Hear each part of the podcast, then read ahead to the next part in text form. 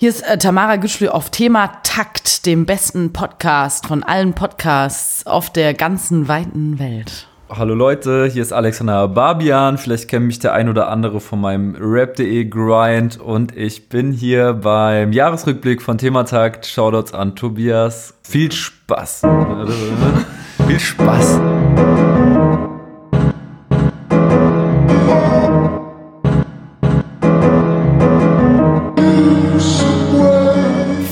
Spaß hatten wir beim Thema Takt Jahresrückblick 2017.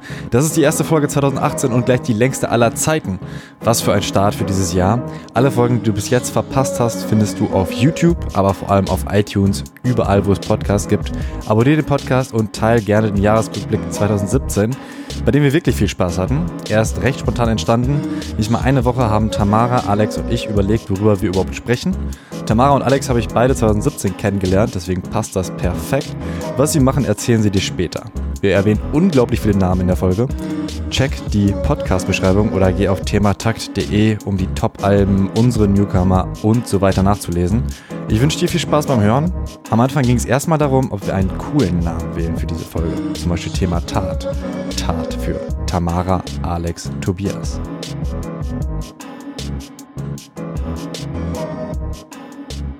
Nee, ich habe keinen äh, Brainstorm betrieben dazu, weil ich das auch nur als halbernst äh, empfunden hatte. Es tut mir leid, aber wenn es dir wichtig ist, dann. Halb, halb ernst, das ist jetzt ziemlich ernst. nee, äh, ich glaube, es bleibt einfach beim Thema Taktnamen und ähm, heißt euch herzlich willkommen, Tamara Gütschlü und Alexander Barbian. Hi.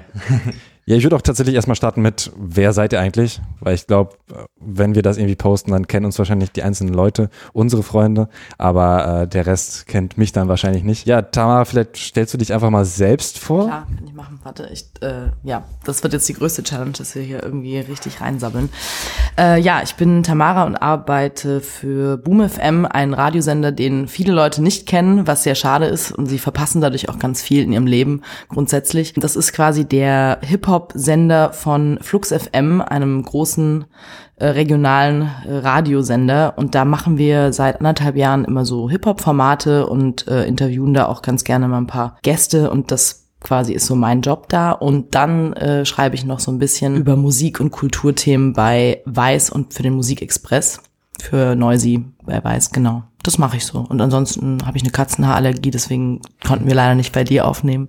Weil ich zwei Katzen habe. Richtig.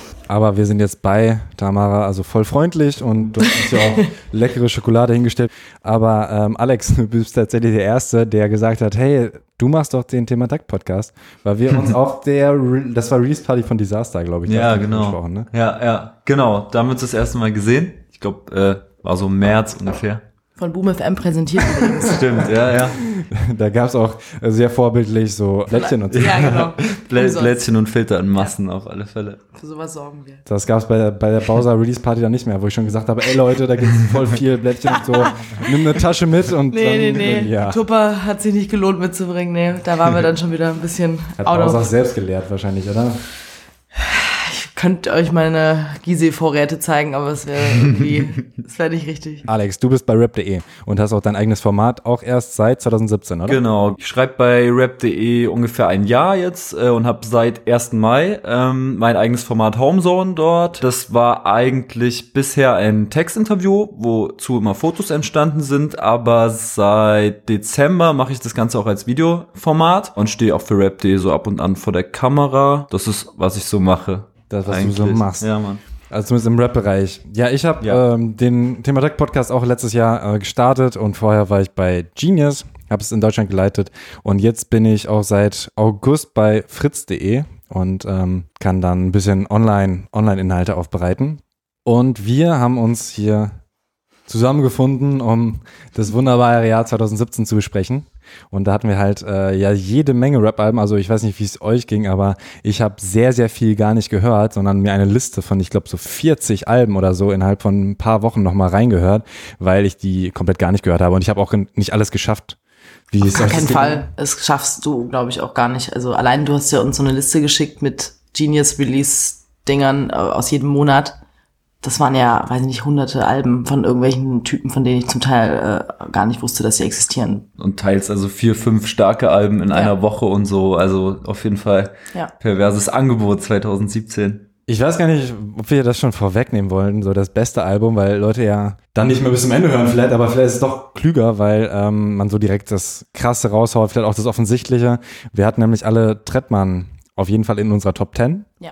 Aber Trettmann wurde halt auch schon sehr viel besprochen. Was war denn vielleicht für euch der Grund, dass ihr gesagt habt, ich nehme das auf jeden Fall mit in die Liste? Das Album DIY. Also in meinen Augen einfach, weil kein Album so derartig rund war. Also es war der Betracht des Umfangs einfach unheimlich stark, unheimlich rund. Also kein Album würde mir jetzt einfallen 2017. Vielleicht noch abgesehen von Madness und Döll, was als Album derartig gut funktioniert hat. Gutes Argument auf jeden Fall. Ja. Und äh, ich glaube, was bei Trettmann einfach irgendwie wahnsinnig berührend war, dass er halt aus so ganz vielen Zeiten, in denen er irgendwie auch vor Jahrzehnten schon irgendwie groß war, so Rückbezüge geschaffen hat, die irgendwie einen wieder mitgenommen haben auf so eine Ronny Trettmann äh, Revue, aber halt trotzdem mit dem Stil, den er jetzt halt gefunden hat, dank Kitschkriegs äh, ganzen Produktionsaufwand dahinter. Und irgendwie war das vom Sound her rund, von, äh, von den Themen, die er angesprochen hat, irgendwie super emotional, grauer Beton, auch einer der krassesten Songs, glaube ich, dieses Jahr. Ja, definitiv. Irgendwie auch cool, dass er da den Leuten treu geblieben ist. Ich glaube, viele dachten vielleicht auch, dass Kitschkrieg so ein neues Ding irgendwie sei, dass es irgendwie nur seit ein paar Monaten gibt und Trettmann auf da den Hype aufgesprungen ist, aber die kennen sich ja auch schon seit über zehn Jahren. TK und Fizzle und wie sie alle heißen. Ich glaube, das ist auch echt ein seltenes Beispiel, dass jemand seinen Sound irgendwie stark verändert hat und danach mehr gefeiert wurde. Ne? Also Ja, man kennt ja häufig, dass Leute sagen, so, boah, der ist jetzt irgendwie Kommerz geworden oder Ja. so. Bei ihm hat man mal das Gefühl, dass ihm das Leute auch einfach gönnen.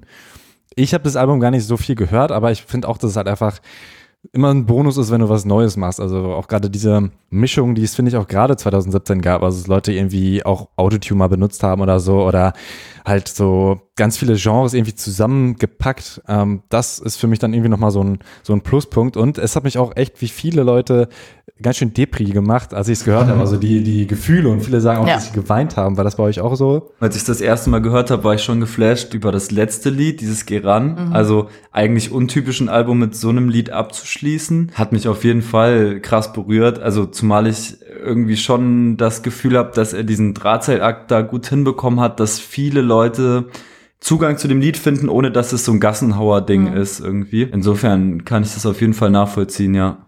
Ich fand auch cool, ich glaube, jeder hat, wenn er irgendwo aufgewachsen ist, und bei ihm ist es ja äh, so die Platte in, in Chemnitz, so eine Erinnerung daran, welche Menschen mal irgendwann wichtig waren für dich. Und ich fand bei Dumplin und Kalalu, das war irgendwie so geil, dass er da so eine Geschichte aus seiner Jugendzeit, so eine Liebesgeschichte irgendwie nachporträtiert. Und da hat ich halt, also ich habe dann nicht geheult, aber das hat auf jeden Fall schon irgendwie ein Gefühl hinterlassen, äh, mit dem ich mich komplett irgendwie identifizieren konnte. Und ich glaube, das ist halt ganz geil gelungen, auch auf dem Album. Ich würde äh, zum nächsten Album übergehen, was wir auch alle, glaube ich, in der Top 10 hatten, zugezogen maskulin, alle gegen alle. Ja.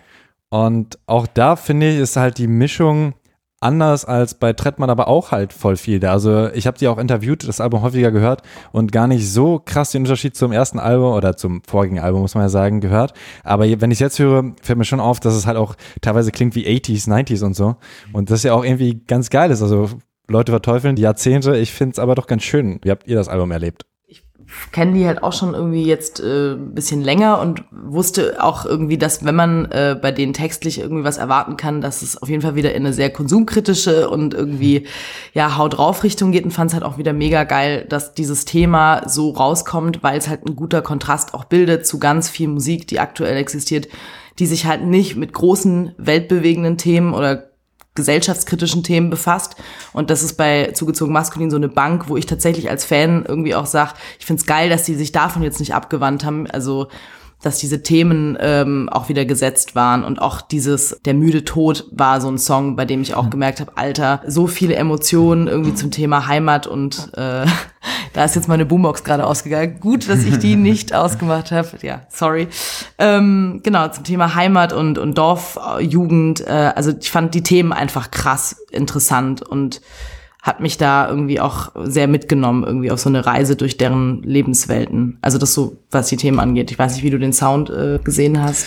Also soundmäßig muss ich ehrlich sagen, hat es mich nicht so sehr gekickt wie den äh, wie der Vorgänger so. Das äh, das fand ich durchaus besser, auch runder, aber trotzdem war das jetzige Album wieder die beste Zeitgeistanalyse irgendwie, die dieses Jahr entstanden ist im im Deutschrap. Also Äh, vielleicht kommen wir ja später noch zu anderen Alben, die, die politisch geprägt waren, wie jetzt BSMG, was auch super stark war zum Beispiel. Aber wenn es jetzt um Zeitgeist geht und um, um die aktuelle politische Lage, dann ist zugezogen maskulin da finde ich immer noch am stärksten, so analytisch einfach. Was ich oft gehört habe, äh, war die Kritik an diesem äh, Track Alle gegen Alle, also an dem Titeltrack. Viele haben gesagt, das ist irgendwie zu poppig und so. Kann ich so gar nicht bestätigen. Das war neben Stirb äh, mein Lieblingslied auf jeden Fall auf dem Album. Hat mich auch nicht gestört. Aber ich glaube, also Vielleicht äh, ist das auch wieder dieses Erwartungsding, dass man halt weiß, so alles brennt hatte irgendwie als als äh, Album so einen sehr zusammenhängenden Sound und es gab viel ja. irgendwie, weiß ich nicht, so trappige Beats oder Beats, die halt auf jeden Fall so zusammenhängend auch gehört werden konnten und das war halt bei alles alle gegen alle irgendwie gar nicht ja, der Fall. War nicht so, ja,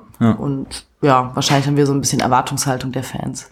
Ich fand Nachtbus ganz schlimm, also die die, die Hook mhm. zumindest, da muss ich immer skippen. ich muss gerade nachdenken. Ja, ich überlege auch gerade, äh, spricht, sprechen beide über ihre Kindheit, Jugend? Nee, es geht vor allen Dingen um die Hook, also davor geht's schon, aber also weil ich hatte auch dieses, äh, was äh, wie Prinz von Bel Air anfängt und dann in der mhm. Hook ja. aber so ganz schräg, mhm. Grimm dann da und so langgezogen und mhm.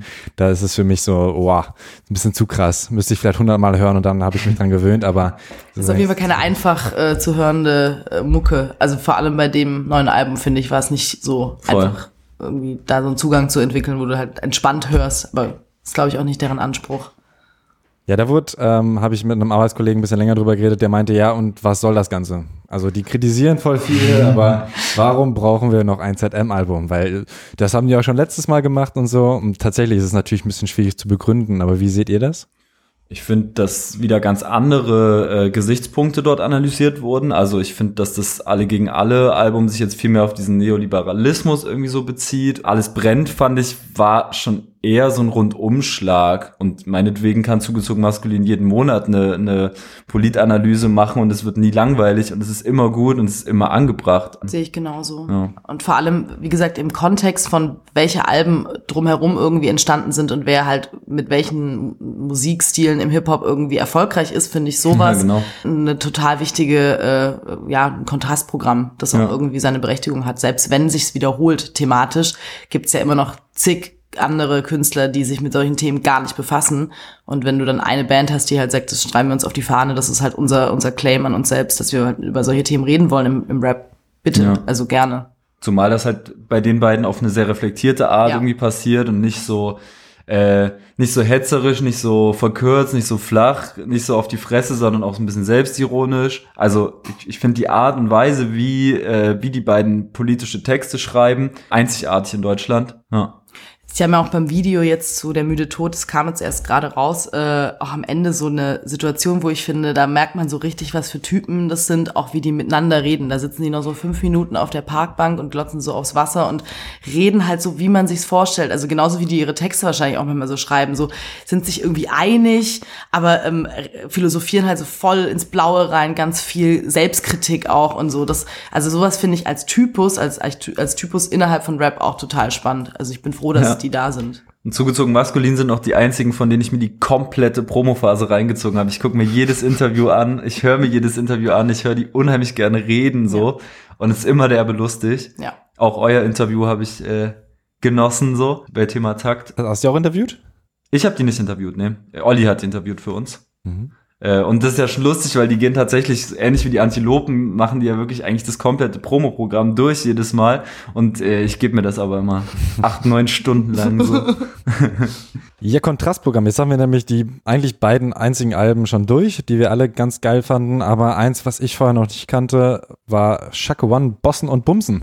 Und äh, ich habe es mir angehört, damit ich auch vorbereitet bin muss persönlich gestehen, das ist nicht so, ist nicht so nicht meins. Aber also ich finde die Beats geil, alle produziert von Achim Funk. Hab ich äh, ich habe auch das Funk. Scheiße. Ich habe es in der Juice gelesen, deswegen dachte ich mir, das muss ja Funk heißen. Okay, Funk. In der Juice kam auch sehr sympathisch drüber, wie er über ein Wedding redet und halt so ein Berliner äh, Urgestein, so mehr oder weniger kommt einem so vor und äh, voll sympathisch. Aber was hat euch denn bewegt, das Album, äh, ja, eben Bossen und Bumsen in eure Top-Liste zu nehmen? Also grundsätzlich kann man Schacke und Achim Funk ja so diesem Abstract-Umfeld, so äh, Nordachse-Umfeld irgendwie zuordnen und ich finde es allgemein äh, ziemlich spannend, was da in den letzten Jahren so passiert ist. Also die Jungs haben so einen Sound kreiert, der für mich mittlerweile so, so für Berlin einfach steht, weil er auch so äh, so ein bisschen so ein Mittelfinger ist an diese ganzen modernen Entwicklungen, so voll auf so Funk und, und Jazz irgendwie so basiert, so derbe nerdig ist und äh, Bossen und Bumsen hat das jetzt äh, wieder ganz gut gezeigt, dass das trotzdem 2017 gut funktionieren kann. So mhm. ist derbe leichtfüßig, ist ist einfach so so gerade raus und was ich halt also an Schacke feiers ist so eine so eine gewisse Art und Weise Punchlines zu formulieren oder Zeilen zu formulieren. Keine Ahnung, mir fällt da jetzt so ein. Äh, bla, ich sitze im Gebüsch und bewerb Hipster mit Rasierern und so. Also, wo du erst so da sitzt und du denkst, Alter, das ist jetzt so eine Punchline, die würde keiner so formulieren, aber ich finde es derbe erfrischend irgendwie.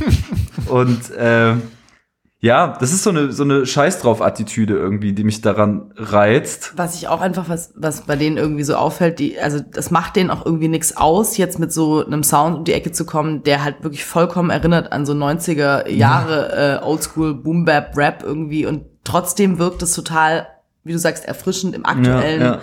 Kontext von was für, für Richtungen gibt's halt sonst noch. Das ist so ein bisschen das ZM-Phänomen auf eine ganz andere Ebene irgendwie gehoben. Ja. Also denen geht's halt jetzt nicht um äh, aufklärerische Zeitgeistanalyse, aber die haben halt einfach irgendwie einen Sound, der jetzt nichts mit dem ganzen Trap-Flavor irgendwie zu tun hat und trotzdem Bock macht zuzuhören, extrem witzig auch, also Humor irgendwie ja. ganz großes Ding. Ich musste sehr viel lachen auch bei vielen Sprüchen. Ich mag die Optik halt auch von den Videos. Voll, genau. Diese ganze Ästhetik, das, ja. das ist ja in sich schlüssig. Also auch die Website mhm. und die Klamotten, die die raushauen und wie die so ein Album irgendwie grafisch designen und so. Das macht ja alles einen, einen großen Bogen. Das ist ja, ja das ist ja schon geil. Und auch wenn wir immer über Sexismus im äh, Rap diskutieren und Bossen und Bumsen äh, offensichtlich kein Titel ist, der von Ali Schwarzer abgesegnet werden würde, äh, musste ich trotzdem als jemand, der, der da schon auch irgendwie manchmal kritisch ist, sagen, ich fand es auf der Humorebene halt irgendwie geil. Also ich habe jetzt nicht die ganze Zeit gedacht, oh mein Gott, es ist so frauenverachtet, sondern ich musste einfach lachen, weil ich weiß, was für Typen das sind und wie die halt auch privat drauf sein können. Also extrem nette Jungs und äh, deswegen ich fand, das war irgendwie kein, kein schlimmes Konzept, sondern einfach nur extrem gut umgesetzt, witzig und ich fand das auch erfrischend als, als Gegenschlag zu noch ein Autotune-Hit. Ja. Genau, und genau deswegen steht es für mich auch so für Berlin. Das ja. ist echt so ein Sound, den, den gibt's nur in Berlin. Ich finde das cool, dass die so ihr Ding machen, dass sie auch damit Erfolg haben. Ich glaube, Schacke reißt mittlerweile auch live ganz schön ab mhm. und so. Das ist echt eine coole Entwicklung. Ja, so eingeläutet von Bomber ursprünglich, ja. kann man so sagen. Wir schauen mal weiter in die Politik, PTK, ungerechte Welt. Bin ich jetzt auch ein bisschen gespannt drauf, was ihr erzählt. Ja, PTK habe ich interviewt, ich habe das Album auch gehört. Für mich war es ein bisschen zu düster. Mhm. So, es geht halt sehr politisch und so und ist halt, was ich zu dem damaligen Zeitpunkt noch gar nicht so verstanden habe, eben auch gerade dieses Anti-Gentrifizierungsding, mhm. so weil ich bin halt auch zugezogener und ähm, mittlerweile ein bisschen mehr und was ich auch ein bisschen anders sehe, weil es natürlich wirklich schade ist, wenn man merkt, dass Berlin sich so krass äh, verändert. Aber vom Sound her ist es für mich immer ein bisschen schwierig, auch ein Album gerade häufiger zu hören, wenn ich mich danach einfach schlechter fühle, so ein mhm. bisschen. Wie ist dir das gegangen? Also das kann ich schon bestätigen. Das ist sicherlich kein Album, was sich leicht hören lässt. Also sowieso war, war die Mucke, die äh, aus diesem Bombenproduktumfeld kommt, denke ich, nie easy listening. Aber ähm, mich catcht es, weil der ähnlich denkt wie ich. Wie PTK schreibt, so würde ich vielleicht auch schreiben, wenn ich selber schreiben würde oder oder ähm, rappen würde. Und ich fand das Album deswegen so stark, weil es halt sehr, weil es halt sehr vielseitig war. Also du hast einerseits klar hast du diese Gentrifizierungsdebatte, du hast aber auch Tracks, die sich mit Themen befassen, die ich bisher so noch nicht auf einem Track gehört habe. Zum Beispiel dieser Gewalt-Track, den hat er mit Said und 8.4, glaube ich, gemacht. Geht's halt so um Gewalt an sich aus verschiedenen Blickwinkeln so, dass dass diese Gesellschaft an ganz vielen Stellen auf, auf Gewalt basiert und durch Gewalt funktioniert und dass das in ganz vielen Bereichen irgendwie stattfindet. So, es geht halt um diese klassische politische Straßenschlachtgewalt, es geht aber auch um so häusliche Gewalt, es geht um Kriminalität aus einer, aus einem, aus einer gewissen ähm, Abgedrängtheit heraus und so weiter. Und deswegen fand ich PTK einfach stark. Es beleuchtet so sehr viele Aspekte, so sehr ungeschönt so. Und du warst ja auch bei einem Videodreh dabei. Ich war auch bei einem Videodreh dabei. Der Typ mit der Maske. Ja, Einer genau, genau. Wir haben ein Haus besetzt in einem Videofilm. äh, genau, also das muss man vielleicht sagen. Ich bin, ich bin da nicht ganz so neutral, was dieses PTK-Album angeht, weil ich in der ganzen Entstehungsphase dann doch relativ viel mit ihm zu tun hatte und auch, also mein Format mit, mit dem PTK-Interview am 1. Mai begonnen habe. Vielleicht ist das Album auch deswegen meiner Liste so, so ganz weit oben Der halt. persönliche Bezug einfach. Genau, der ist auf jeden Fall gegeben. Und das Video war zu dem Track, das Haus wird besetzt. Ja, äh, wir, Hatten Spaß. Wie genau wir hatten? Spaß. Also, ähm, wir, haben, wir haben in Kreuzberg äh, Stockwerk für Stockwerk ein Haus besetzt. ja, das stand auch leer. Also das war. Nein. Nee, okay. In Wirklichkeit stand es nicht cool. leer. Das, das ist, ja. Also dieser ganze Videodreh basierte auf einer sehr coolen Hausgemeinschaft, die uns quasi es ermöglicht hat, dass wir in verschiedenen Stockwerken von einem Mietshaus in äh, 36 halt drehen konnten. Anders wäre das gar nicht gegangen. Aber äh, das war halt noch so eine oldschoolige Hausgemeinschaft, wie es die leider immer weniger, glaube ich, gibt. So. Ja, wir haben auf jeden Fall so eine Yuppie-Wohnung. Genau, und wir haben eine, wir haben eine Nazi-Wohnung gestürmt. Ja, genau, das war das Ding. Und in dem einen Stock waren so, äh, haben so quasi neureiche junge Leute gewohnt und ein Stockwerk drüber wohnte so ein AfD-Bockwurst-Nazi äh, und der wurde so Jetzt in dem Video oder in echt? in, in, in dem Video. Okay, okay. Aber es sieht ja relativ echt aus. Wichtige Nachfrage. ja, ja, Um ja auch keine Fiktion Nee, zu nee, erzählen. das war schon. Müssen wir mal die Adresse von dem AfD-Bockwurst-Nazi gleich Kommt raus. nochmal in der Bio äh, angehängt. Ja, ich würde mal kurz den Album-Talk auch unterbrechen, weil wir sind gerade auch schon so bei Anekdoten. Tamara, was, was wäre denn was, was du unbedingt gerne aus dem Jahr 2017 weitertragen würdest? Boah, es gab schon echt witzige Sachen. Ähm, also eine Anekdote war, ähm, die war eigentlich nicht so witzig, weil ich unheimlich Schiss vor diesem Interview hatte. Und es war das Frauenarzt- und Taktlos-Interview. Das war direkt eine Woche nach dem Wasabi-Gate quasi Ja. mit Jule, die im Interview ja von Taktlos gewirkt wurde. Und dann habe ich von Marina äh, und Darius, also Darius meinem Radiochef und Marina Businashvili, die da die Promotion für die Jungs gemacht hat, habe ich dann die Anfrage bekommen, willst du nicht nächste Woche das Interview machen? Und ich dachte mir so, ja sicher, klar. Ich habe auch einen sehr äh, sadistisch-masochistischen Zug in mir und äh, da freue ich mich natürlich total drauf. Und dann kam die und ich war extrem nervös, was ich irgendwie vor keinem Interview bisher war, weil ich einfach so ein bisschen schwer einschätzen konnte, wie taktlos sich verhält. Frauenarzt war unheimlich nett und auch wirklich so, wie man ihn irgendwie in der Szene so er erlebt, also ein herzlicher, offener Typ. Und Taktlos hat am Anfang nur mir so ganz, ganz seltsam die Hand gegeben, also so wie so Autismusmäßig, so fast schon gar nicht richtig berührt, so vor Körperkontaktängsten oder so. Und ich dachte schon so, Digga, das geht richtig in die Hose jetzt gleich. Und dann saß er mir so gegenüber und hat mich einfach so 20 Minuten, die ersten Minuten nur angeguckt. Also das wusste ich auch schon, dass das so sein äh, Standardprogramm sein könnte, durch seine schwarze Sonnenbrille durch.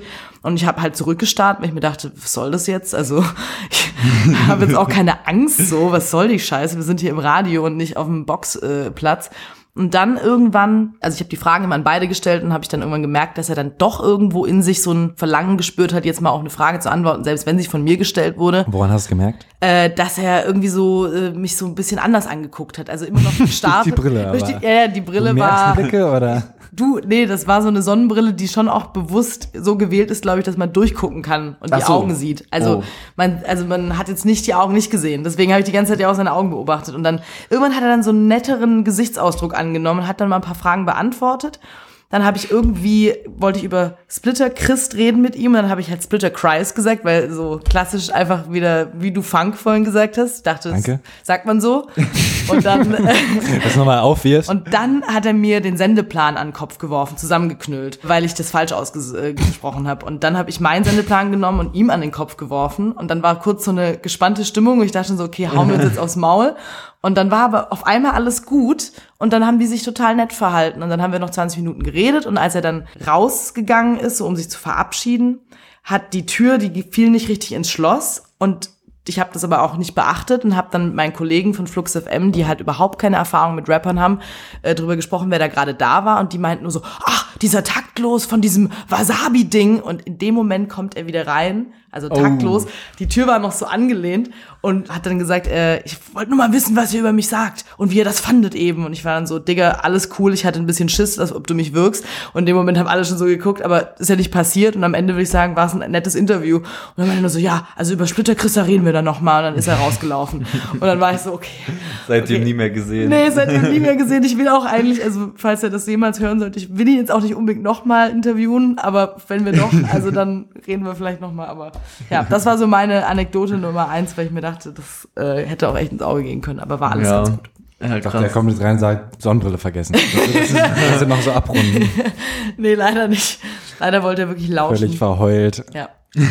Ja, schön. Das äh, ist auf jeden Fall sehr eigenartig, aber äh, ich Mhm. würde mal dann weitermachen mit den Alben. In der Zeit kannst du dir ja schon überlegen, was für eine, womit du kontern möchtest. Ja, ja, ja. Ach, ich glaube, da na, gibt's schon Taktlos ist schwierig zu kontern an sich schon.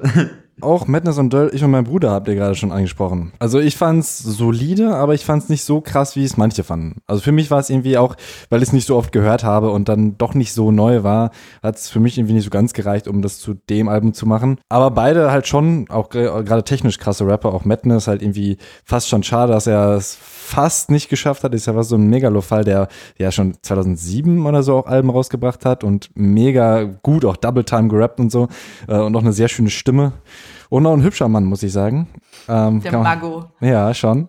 Äh, wie habt ihr denn das Album? Also was hat euch da am meisten gereizt? Das ist jetzt eigentlich schon wieder ähnlich wie bei Trettmann. Ich fand es als Album einfach unheimlich stark. Ähm, ich bin insgesamt ein Typ, der sehr anfällig ist für dieses Intro-Outro-Game so. Was, was genau meinst du mit Intro, Outro? ähm, ich lasse mich gerne catchen von sehr gefühlsbetonten Intros und Outros und ich finde es immer spannend, wenn Künstler so ein bisschen Einblicke geben in Intros oder Outros in die Entstehungsphase des, des jeweiligen Albums. Und das haben äh, sowohl dieses Jahr Trettmann als auch zum Beispiel Capo und Madness und Döll sehr gut gemacht, also sehr authentisch irgendwie. Man hatte ein gutes Gefühl dafür, wie das Ganze entstanden ist. Und sie sind halt immer wieder so, so roter Fadenmäßig auf dieses Bruderverhältnis eingegangen und das gipfelt am Ende diesem Outro, äh, wo sie das so sehr schön beschreiben. Dieses Outro habe ich, glaube ich, am öftesten gehört von diesem Album so. Das lief wirklich auf Dauerschleife. Das haben sie, glaube ich, auch in so einem, so einem A Cappella-Kontext nochmal aufgenommen.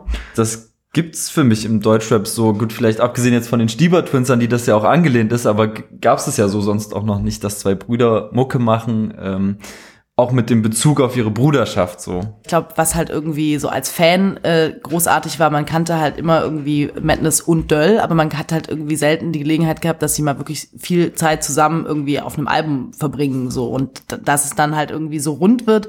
Also ich habe es erhofft, mir erhofft, aber ich war überrascht davon, wie rund es eben klang, auch als Album, wie du schon gesagt hast.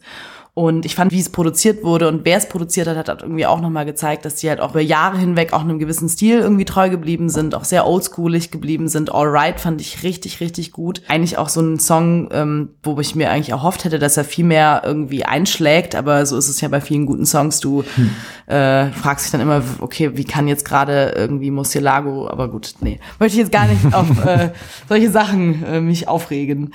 Ähm, die Beats fand ich richtig krass. Ich fand es krass, dass sie was zusammen gemacht haben. Ähm, und wie du vorhin auch im einen im Intro zu Madness und Döll erwähnt hast, technisch halt Marco, also Madness immer noch einer der krassesten in Deutschland, eigentlich auf einem Level, wie so Savage früher irgendwie war und wie irgendwie Oli Bagno früher war. Und das sind halt alles irgendwie so Typen, äh, die auch so, also gut, Savage ist noch am Start, aber Olli ist irgendwie so, weiß ich nicht. War es ja dieses Jahr auch released.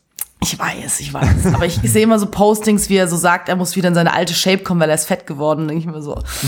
Ja, das macht- Savage doch auch ein bisschen. Ne? So. Sagt auch immer so, hey, guck nicht so, ich Ja. hab doch. Und dann denke ich mir, warum ziehst du halt so enge Shirts an? Wenn Ja, eben, immer- genau. Mach nicht 36, Bruder, mach 48 Größe, klar. ähm, aber Werbegeschenk, sorry. Ne? das führt wieder zu weit. Nee, aber technisch einfach wahnsinnig gut, als Duo einfach wahnsinnig gut und einfach auch live krass abgerissen. Stimmt. stimmt. Also, die haben so viel gespielt, ich habe das Gefühl gehabt, auf jedem Festival, wo ich war, waren die auf jeden Fall auch. Ja. Waren sie, glaube ich, auch, safe. Auch, war der auch bei Fette La Musique? Hm, Da war ich nicht, aber da waren die Eines der wahrscheinlich. größten Festivals Europas. Komisch schon. Nee, das, Die ist schon das gut. war auf jeden Fall auch eine kleine Anekdote von mir. Da bin ich dann nach dem Gerard-Interview mit Gerard hingegangen und der hat sich dann mit Fat Tony in einer, in einer Menge unterhalten und so und erst war Gold Roger und so. Und Madness und Doll, das fand ich auf jeden Fall sehr sympathisch. Der ist dann die Box ausgefallen. Also da war gar kein Sound.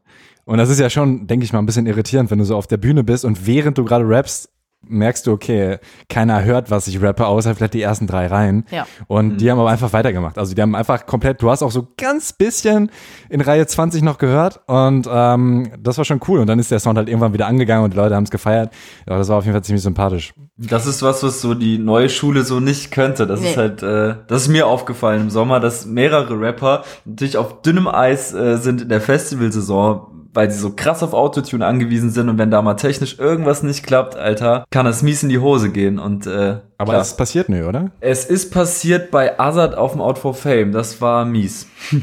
da ist ein kompletter Boxenturm ausgefallen und irgendwas am Autotune hat nicht gestimmt und der Albumsound ist überhaupt nicht rübergekommen. Da ist für mich auch ähm, dieses, hatte ich dieses Album noch mal so ein bisschen entwertet, leider nachträglich. Echt durch die Live-Show? Ja, leider schon. Also Next Level quasi abgekürzt, All Caps, wie er das halt macht, aber ohne die Vokale. Next Level, so quasi. Ja. Ähm, ich fand nach vorn ist ein äh, ziemlich geiler Track. Also das ist so für mich sehr französisch. Ich höre halt viel französischen Rap und da Ja. ist auch so ein, ja, das ist auf jeden Fall ein geiler Track. Das ganze Album finde ich teilweise nicht so geil. Das halt, das hat mich so ein bisschen tatsächlich an Boss Aura erinnert, weil halt auch Mhm. häufig der Feature-Gast damals San Diego drauf war. Ich weiß gar nicht, wie heißt der Feature-Gast bei Azad, der halt auch so viel Autotune-Gesing übernimmt. Chalo oder Kalo. Der macht Ich aber, weiß, ich weiß nicht, ob die Aussprache richtig ist. Ich bin auch raus bei Hallo wahrscheinlich. Aussprache-Game habe ich irgendwie schon oft verkackt, also deswegen. Hallo auf Schweizerdeutsch. Also, nee, Oh, wow. Nee, wahrscheinlich heißt er Carlo.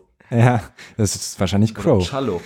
Wir müssen das nochmal Klingt nach recherchieren. Cello, ja, wenn es ein CH ist, aber Ja, wahrscheinlich ist es ein Cello. Das Hm. kommt am ehesten hin. gute Linguistik, äh, hier auf jeden Fall. Auf jeden Okay, aber vielleicht kannst du nochmal erklären, wie das Album erst war und wie es dann nach dem Live-Auftritt war. Ich habe eine Review geschrieben für rap.de. Ich war im ersten Moment relativ positiv überrascht, weil die meisten Leute, die jetzt irgendwie aus dem Boom-Bap-Bereich kamen und was auf Trap gemacht hatten, haben mich eher enttäuscht. Das war irgendwie peinlich. War es in dem Fall halt gar nicht. Also äh, das erste Mal gehört und war echt so, es hat mich auf jeden Fall gecatcht. Klar war es sehr inhaltsleer, aber das ist vielleicht auch so ein bisschen das Problem an diesen Reimstrukturen irgendwie, dadurch, dass gerade auch Azad das ja so, also diesen Trap-Film so umsetzt, dass er so sehr gehackt spittet und sehr viele Substantive und sehr wenig Bindewörter quasi. ähm, genau, die Review ist positiv ausgefallen. Dann habe ich das Album länger nicht gehört. Dann war ich beim Out for Fame. Da hat es mich live leider eher enttäuscht. Das war aber irgendwie vielleicht auch so ein bisschen der Technik geschuldet. Und jetzt habe ich es mir noch mal angehört gegen Jahresende und war tatsächlich ziemlich genervt von diesen Cello, Callo, Typen. äh, Hallo. Auf jeden Fall die äh, meisten. Name-Drops in diesem äh, Podcast. Ja, das Ding ist, also klar, du hast schon recht, das, das hat schon so einen sehr französischen Einschlag und ich kann mir auch vorstellen, dass Leute das feiern, aber für mich war das irgendwie so zu melodramatisch, Mhm. zu, zu geheult, weißt du, wie ich Ja, meine? ja, genau, auf jeden Fall auch, auch beim nach vorn. So, das seht ihr Mhm, auch. Genau, genau. Manchmal ist einfach ein bisschen zu viel, deswegen sage ich auch dieser San Diego-Faktor, dass es da einfach ein bisschen zu viel vielleicht ist. Ich glaube, er ist halt auf paar, drei Tracks, ich weiß es gar nicht. ganz vielen, ja. Aber fandest du es besser als Leben 2, was ja, glaube ich, erst letztes Jahr rauskam, ne? Von Azad? Ja, genau, Also Leben aus 2 kam, 2016. kam Anfang 2016. Ich fand, ja, ich fand es jetzt schon erfrischender, aber wie gesagt, also ich bewerte das Album in der Rückschau anders als in der Review. Ist ja auch sowieso das Ding, dass Alben sich verändern, also was wir jetzt sagen, vielleicht finden wir es in ein, zwei Jahren gar nicht mehr so cool. Genau. Ich hoffe, dass der alte Azad auch nochmal zurückkommt, weil der Moral Azad, der, der mir so viel mitgegeben hat an Inhalten. So. Ich bin auch gar kein großer Assad-Fan, aber ich glaube, damit ha hasse ich, also ich weiß nicht, ob ich den Hass aller jetzt auf mich ziehe, aber. Frankfurt, du hast jetzt Frankfurt verboten. Stimmt, scheiße. Oh nein. Dabei war das immer eine meiner Lieblingsstädte. Vom Bahnhofskiez her auch. Aber du gerne. kannst, du kannst uns was zu Rin erzählen. Das hast du nämlich ähm, als einziges in deiner Das stimmt. Topliste. Also erstmal äh, teilen wir unsere Heimat. Wir haben äh, unsere Wurzeln im Großraum Stuttgart und äh, Bietigheim-Bissingen ist tatsächlich ein äh, absolut uninteressanter Ort eigentlich. Also würde wahrscheinlich Bowser, Rin und Shindy mir direkt Schelle geben dafür. Aber es gibt ein Krankenhaus da, da kommt man dann mal hin, wenn man zum Beispiel, keine Ahnung. Eine Schelle bekommen hat? genau, von jemandem. Also kann ich mich da vielleicht gleich mal anmelden. Gibt halt irgendwie nicht viel kulturell Anspruchsvolles, aber es gibt eine gute Kneipe und da sitzen die Jungs auch immer. Ich möchte den Namen jetzt nicht nennen, weil ich Angst habe, dass es dann zu Pilgerstätte mutiert für alle äh, Rin-Jünglinge, Bowser-Jünglinge und äh, andere Fangirls. Aber mit denen hast du da gechillt, oder? Woher Ich habe da nie, nee, ich habe da nie persönlich selber gechillt, aber ich kenne eine ganze Menge Leute, die dort mit denen abhängen, weil Stuttgart ein sehr kleiner Ort ist und da sich irgendwie alles äh, trifft. Und Renato, so wie Rin heißt, den habe ich kennengelernt Anfang 2016 dann im Musikbereich, weil wir für Noisy damals eine Doku gedreht haben über die Live from Earth Gang mit Young Horn und Rin als die Galionsfiguren dieser neuen Bewegung. Und wir haben das damals schon so hoch gepusht. Also es war eigentlich gar kein Riesenhype dahinter. Das war halt wirklich so Übergang 2015 zu 2016. aber wir haben es, glaube ich, geschafft, das Movement irgendwie zu kreieren mhm. durch visuelle Eindrücke, die vielleicht davor irgendwie, also das Movement war gar nicht vielleicht so groß. Und da fand ich aber Rin unheimlich sympathisch, weil er damals schon irgendwie so mit seinem Blick zu Hause verhaftet war und auch kein Typ war, der jetzt wegen Erfolg irgendwie sofort nach Berlin ziehen will und irgendwie Bock hat, große Sachen irgendwie dort zu machen, sondern so, hey, Musik ist wichtig und ich äh, würde mich freuen, wenn es was wird, aber ich habe meine ganzen Homies im Großraum Stuttgart, Bietigheim Bissing ist so meine Heimat, ich will jetzt da auch nicht weg. Und das fand ich damals schon so unfassbar süß und äh, sympathisch, dass jemand irgendwie so an seinen Wurzeln hängt. Und das hat er bis heute durchgezogen. Also Bowser und er hängen irgendwie ständig immer noch zusammen in diesen ganzen Umfeldern ab. Und jetzt zum Album, lange Rede, kurzer Sinn. Ich fand das Album an sich thematisch, was er anspricht, diese ganzen Themen, Liebe, irgendwie Stress mit der alten, Drogenexzess mit äh, seiner Freundin, Gästelisten, Hustle, äh, Supreme-Kleidung und Palace Skateboarding und dies, das, das ist alles super übertrieben oberflächlich. Und ich glaube, das weiß er auch und das wissen auch die Fans. Aber das hat trotzdem nichts an, an dem Gefühl, dass das Album bei mir hinterlassen hat, irgendwie gemacht. Ich fand, das hat mich extrem an so 90s R&B erinnert also so die Zeit, so wo Genuine und, und Usher groß waren und so smooth R&B-Beats so einen ganz krassen Vibe kreiert haben. Und das hat das Album bei mir auf jeden Fall auch gemacht. Also ich fand die Songs, also gerade so Blackout und Bros und äh, Bass und so, waren einfach catchy. Ich habe die auch gern in Dauerschleife mir reingezogen und ich fand auch die Thematik am Ende nicht so, also ich fand es nicht schlimm, dass es belanglose Themen teilweise waren oder belanglos erzählt, weil es einfach auch so einen Kosmos abbildet, in dem sich, glaube ich, viele Kinder und Jugendliche heutzutage so ein bisschen widerspiegeln. Irgendwie ist man, glaube ich, so ein bisschen überfrachtet von, von großen Themen und dann gibt's da so eine Alltagsflucht, die halt so ein Rin komplett bedient. So, hey, es geht die ganze Zeit nur um nice Klamotten tragen und Molly in den Drinks. Ja. Das, also das war irgendwie so, er war so vollkommen eine Galionsfigur irgendwie für so eine ganz große Gemeinschaft an jungen Menschen, die irgendwie, glaube ich, sich da mit krass identifizieren können. Und ich fand, der war auch live ganz geil, auch wenn ich weiß, dass er, glaube ich, relativ viel Playback auch macht. Aber ich fand, ich fand die Auftritte geil. Ich habe zwei gesehen fand es ziemlich gut. Und ich finde ihn einen super Typen und gönn ihm auch, dass er jetzt gerade Gold bekommen hat für Monica Bellucci, auch übertriebener Hit.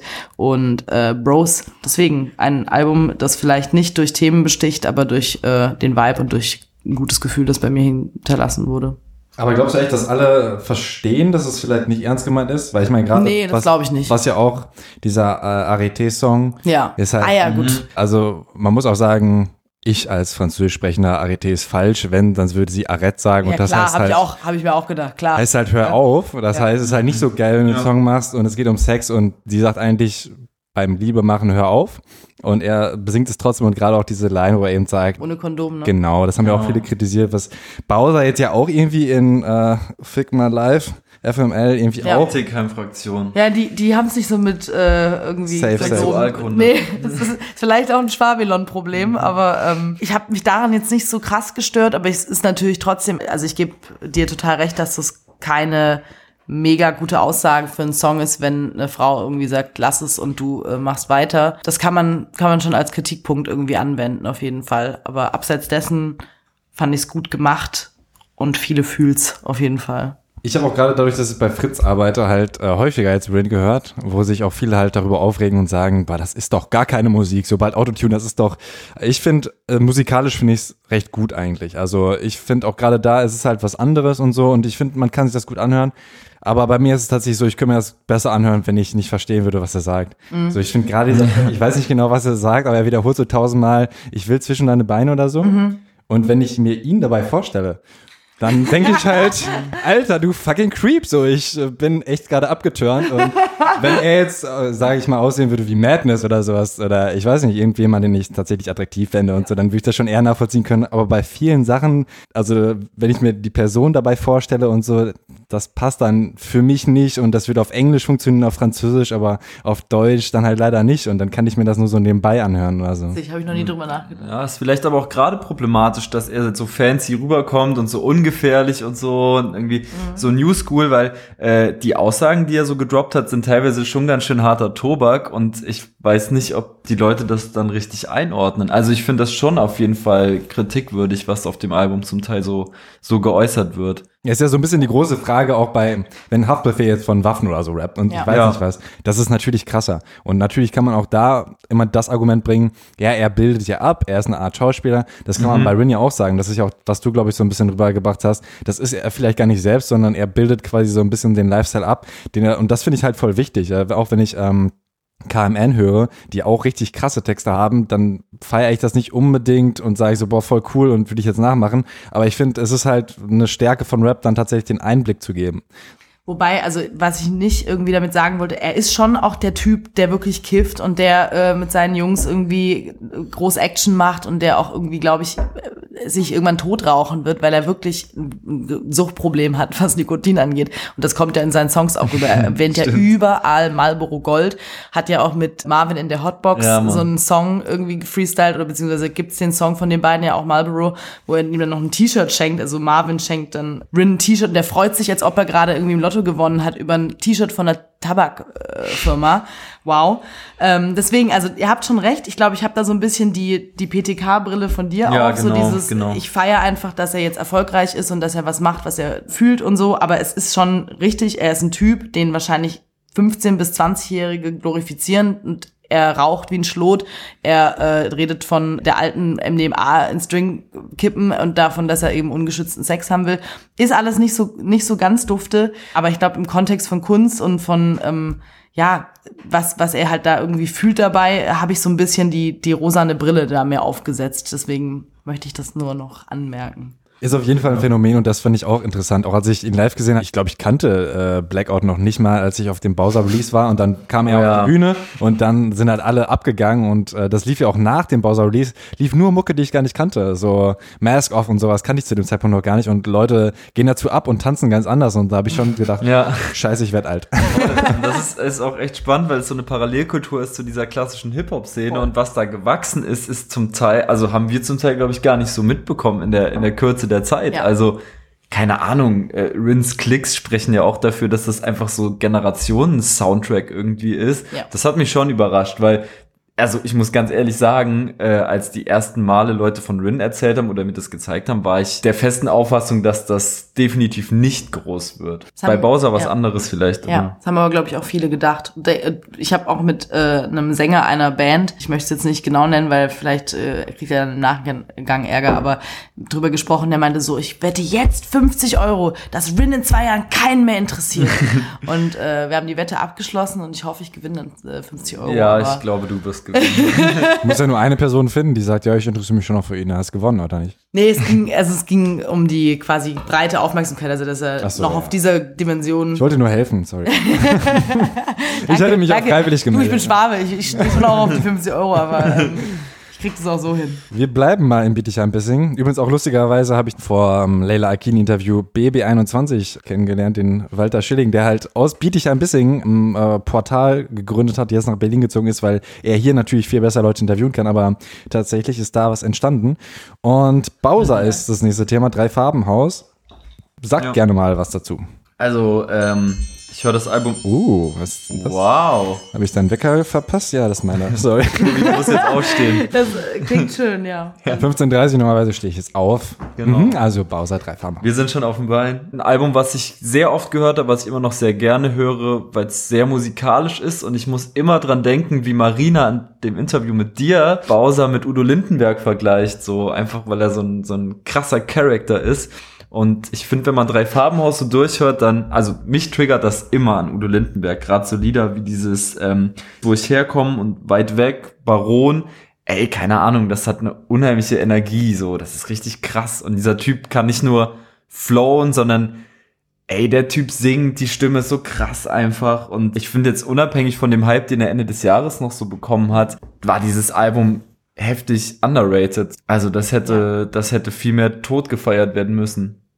Auch wenn ich, also thematisch ist es eigentlich gar nicht so mein Fall. Da ist, da ist mir eigentlich auch schon wieder zu wenig äh, Inhalt. Politischer Inhalt, oder? Ich meine, da ist ja schon auch wieder eine relativ breite Palette, aber was würdest du dir da wünschen? Ja, vielleicht ähm, ist es einfach vom Zugang her nicht mein Ding, weil, weil sich ja sehr viel auch um diese Rotlicht-Thematik und so dreht. Einfach auch Dinge, die mich jetzt nicht so kicken. Du hast schon recht, wahrscheinlich war da, war da inhaltlich Du bist also kein Puffbesucher. Das können wir jetzt hier festhalten. Genau. Okay. Also mehr, arg viel mehr kann ich dazu auch nicht sagen, außer dass ich bei ihm halt auch einfach äh, den Ansatz von Anfang an gut finde, dass er halt auch sagt und auch in Interviews gesagt hat, er möchte sich auf die Rap-Nische auch gar nicht oder auf die Rap-Schiene gar nicht so festlegen lassen, um halt auch gleich mal vorzugreifen für sowas wie jetzt Fick Mein Life, also FML, was jetzt gerade erst rauskam, ja. wo glaube ich ganz viele auch gesagt haben, so, äh, rap mal wieder wie Baron so, äh, warum machst du das jetzt? Ja, weil er von Anfang an gesagt hat, dass er ein Musiker ist und keiner, der sich auf einen, einen, ein Genre so irgendwie festlegen lassen möchte. Und ich glaube auch, dass von dem ganz viel kommen wird die nächsten Jahre, was auch mit klassischem Rap nicht unbedingt immer was zu tun haben muss, weil er halt jemand ist, so ein bisschen erinnert er mich, also gar kein Vergleich jetzt was Inhalt oder Technik angeht, aber so an so einen Chefcat, der halt auch die Disziplin von richtig technisch hohem, hohem, hohem Rap beherrscht und gleichzeitig aber auch eine unfassbar gute Stimme hat und sich ja. halt auch genremäßig immer wieder ausgetestet hat. Und sowas finde ich grundsätzlich eine große Bereicherung auch für, für Hip-Hop. Auf dem Album auch finde ich schon sehr viel Rock. Er ist ja auch auf seiner Release-Party, kam er mit Gitarre um die Ecke. Ja, da fand ich auch schon, boah, krasse Ausstrahlung. Also ihn hätte ich auch gerne interviewt, das hat leider nicht geklappt an dem Release-Tag. Aber ich finde, er ist auch halt als, als Person einfach interessant, wirkt greifbar. Also ich habe ihn jetzt noch nicht kennengelernt, aber ich finde auch da ist es bei Rin so dieses, ich kann mir gar nicht vorstellen, wie er ist, so du hast ihn kennengelernt, aber ich stelle mir halt dann genau vor, dass er so ist wie in den Texten.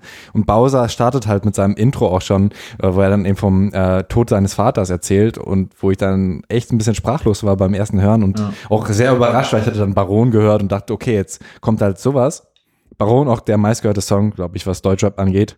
Ich habe angemacht und mich unfassbar cool gefühlt, als auf ich jeden Köln Fall, gelaufen bin. Auf jeden Fall. Ja. Auch wenn man so mit Koks nichts zu tun hat und dann trotzdem so, äh, ich, äh, bitch, ich will mal Blow, ja. Ja, viele haben äh, bei Blow an Blow Job gedacht, aber es geht ja tatsächlich um Kokain. Ja, das, das wissen alle, die den Johnny Depp Film äh, gleichnamig geguckt haben. Also an der Stelle nochmal ein kleiner Programmhinweis. Äh, auf Netflix vielleicht auch Blow gucken, dann wisst ihr auf jeden Fall nächstes Mal, dass es sich nicht um einen Blowjob handelt, ihr Opfers. Er hat schon ein konservatives Frauenbild, finde ich. Also ich habe das Album heute gehört und dachte mir schon häufig so, pff, also was ich gerne auch im Interview angesprochen hätte, ist halt, wo er dann ähm, quasi der der Liebe ist, der dann die, der das Mädchen dann vor dem Gangbang bewahrt, äh, dann trotzdem, trotzdem gerne der das Mutter sagen würde. Den Track höre ich übrigens sehr ungern. Ja, ja das, das sagte dann halt der Mutter auch oder in dem Rap. Ja, ja, quasi, stimmt, äh, stimmt du sollst einem Kind mal sagen, dass sie auch nicht sowas anziehen soll. Und das ja, ist ja, ja, so, ja, so, ein Argument, wo ich dann denke, ja, genau. Uh, das, das kannst du halt nicht so bringen und halt häufig. Also ich meine, klar, bei